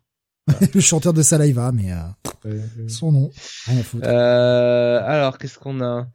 Euh, Putain, alors, moi, moi je cherche hein, toujours mon, mon, mon. Alors celui-là, je peux vous dire, je vais vous le faire deviner. Ah, ah, là, c'était quand même un titre qui a qui a qui a, qui a quand même marché hein, euh, cette année-là euh, quand il est arrivé. C'est euh, numéro 74, un groupe que déteste Steve. Euh, il y en a beaucoup. Hein? Il y en a beaucoup que des groupes que je déteste. Oui, malheureusement. Euh, mais groupe groupe anglais qui un Oasis. pop. non, l'autre? Blur. Non. Blur, t'aimes pas? Euh, Ah ou non. Non, mais de toute façon, tout ce qui est anglais, j'aime pas, hein, généralement. Euh... Muse, Coldplay. Alors, Muse, voilà, parce qu'ils ont fait Coldplay. c'est Coldplay, avec euh, In My Place. Voilà. Oh non, oh non, pas ce morceau, putain. Ah, j'en ai des très mauvais souvenirs parce que là, là, je bossais euh, à l'époque et j'entendais la radio tous les jours et putain, je bossais pendant l'été en fait et, et, et putain, j'entendais ça à la radio tous les jours et c'était à vomir quoi. Allez, quelque chose que t'as aimé, ça perd 31 places quand même, numéro 76. Euh, chanteuse, on sait pas si elle est française, québécoise, euh, belge ou suisse. Euh, tout ce qu'on sait, c'est qu'elle est magnifique, surtout quand elle est rousse. Euh, voilà. et alors, qui dans ce clip est dans une brasserie parisienne, je crois, accompagnée d'un illustre chanteur français, n'est-ce pas? Et, et oui, c'est Natacha Saint-Pierre, alors, bien sûr. Alors, Natacha. Euh, la meilleure. Par contre, Saint-Pierre, euh, P-I-E-R, hein. Euh, pas Pierre, P-U de, de R-E, hein. On respecte un petit peu. Euh, numéro 77, chanteuse qui a beaucoup aimé Steve, chanteuse de punk un petit peu, euh, qui représentait un petit peu cette mouvance de filles un peu rebelles, hein, comme ça, tu vois, hein. Euh, qui mettait des chaussettes euh, euh, très, qui portait des chaussettes très hautes, qui avait décidé de faire du skate aussi là. Avril Lavigne nous nous propose ouais. schizophile. Et, oui, Avril Lavigne quoi. Ouais. Voilà. Ouais. Ouais, euh, voilà, écoute. Je préfère nettement Pink, en tout cas Pink à ses débuts qu'Avril Lavigne, quoi. Elle avait ce côté plus destroy qui me parlait plus, quoi. Numéro 4. Laure qui nous dit Skater Boy, je l'écoutais en boucle, putain. Numéro 97, une chanteuse, euh, une chanteuse américaine. Elle perd 18 places. Euh, Chanteuse très connue. Alors, euh, qui, euh, je crois, en mémoire, est assez appréciée de l'un des membres de l'équipe de Comic City, figurez-vous. et c'est une chanteuse que voilà vous avez pu retrouver notamment dans une bande originale d'un film hein, qui a été sorti je crois euh, un an auparavant où elle faisait un featuring, hein, j'étais plusieurs euh, sur le titre. Euh, et donc euh... bah, Pink nous propose qu'elle, moi aussi j'allais aller vers là. Et ben voilà, c'est Pink. Que, ben oui, putain, mais je me suis dit bah tu vas pas nous mettre ça juste après, mais si en fait, si. oui, c'est ça même beaucoup Pink. Voilà. oui, oui, oui, oui, ça m'aime beaucoup Pink, ouais. Voilà, donc on finit là-dessus. Hein. Ouais, bah, petit top, petit top sympathique, voilà. La SketchUp, la SketchUp premier, quoi. Je, je, regarde quand même le mois prochain s'il y a euh, ce que j'attends, euh, ce que j'attends euh, plus que tout. Putain, ça me fait tellement peur. ah mais ça va être formidable, ça va être formidable. Ça me fait tellement peur quand tu nous sors des trucs comme ça. Et ça, c'est même pas encore. Hein. Je, je, regarde au mois de novembre, alors je me demande putain, mais ils l'ont pas acheté ou quoi ce titre? C'est pas possible. Euh... Putain, il y est pas quoi, mais c'est pas possible, ça n'a rien. Qu'est-ce qui s'est passé là? Mais est-ce que tu te tromperais pas d'année? Est-ce que ce serait pas peut-être 2003 Non, non, non, c'est 2002. Ou alors c'est euh, c'était plutôt dans l'année, mais j'ai fait le j'ai fait le top. Donc alors attends, je vais regarder. Euh, ah, on, les a, on les a tous fait quoi. Ou alors c'est vraiment resté pas longtemps dans le top quoi. Attends, je regarde en juin. Putain, et je suis fou quoi. Ah, la SketchUp est restée longtemps de mémoire nous dit qu'elle, ouais, ouais, c'est clair. Putain, eh, dis donc. Euh... Alors c'est très étonnant, je ne le trouve pas. Euh... Bon, bah je sais pas du coup en fait. Euh, voyons au mois de décembre. Alors quand même au mois de décembre, ça me paraîtrait un peu. Euh, Schizo qui nous dit ça manquait quand même de bouse interdécidérale. Oh ouais, la SketchUp quand même. Ouais, ça va, on t'en a bien donné quand même, mon cher ami. Euh, alors décembre.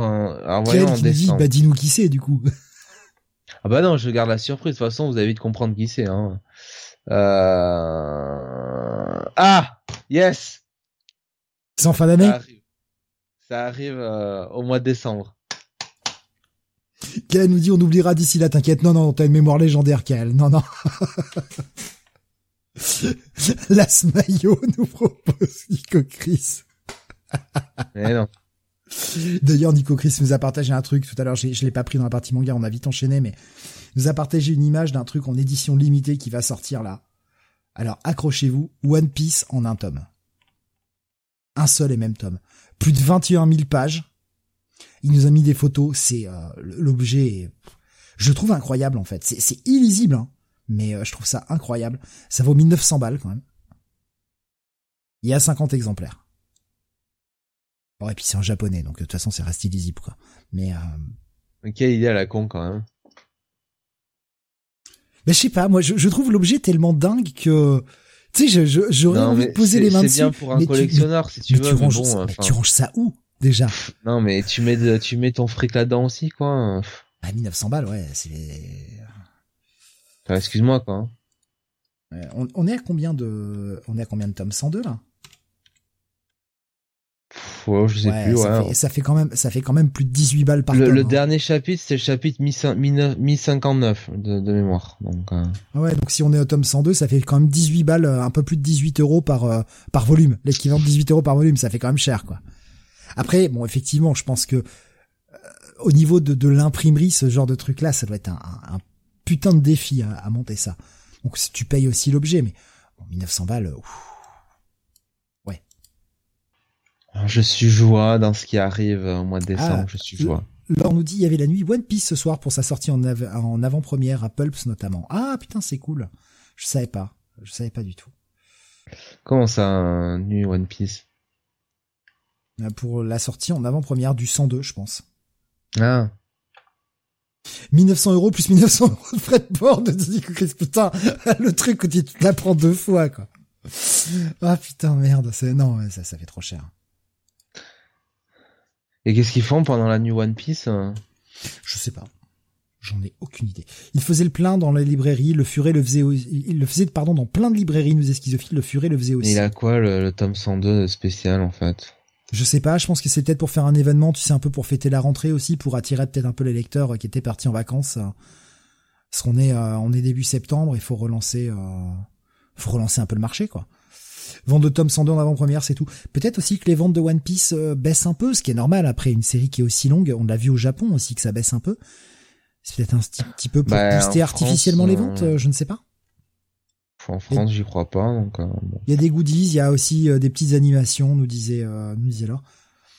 Moi, je, pas, je, trouve, hein. je, trouve ça, je trouve ça bien d'arriver à toujours à faire vivre un peu les choses comme ça, de proposer des événements pour ceux qui peuvent. Le film, je crois, a plutôt bien marché, hein, il me semble ouais, mais est-ce que, est-ce que la vente de manga papier continue de, d'avoir les mêmes chiffres, tu vois oh bah en France, oui, quand même. En France, ça...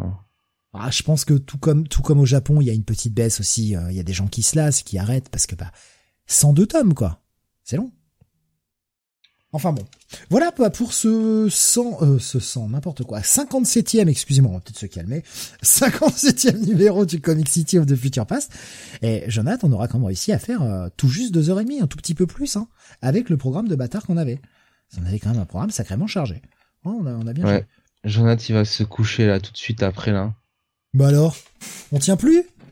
Ah, On tient plus là. Il y aurait eu le titre que je voulais, j'aurais peut-être tenu là, j'aurais peut-être chanté, mais là, là j'ai plus rien. Là. Ah, vous allez revenir dans les prochains mois, vous saurez quand ce sera, d'ici la fin de l'année.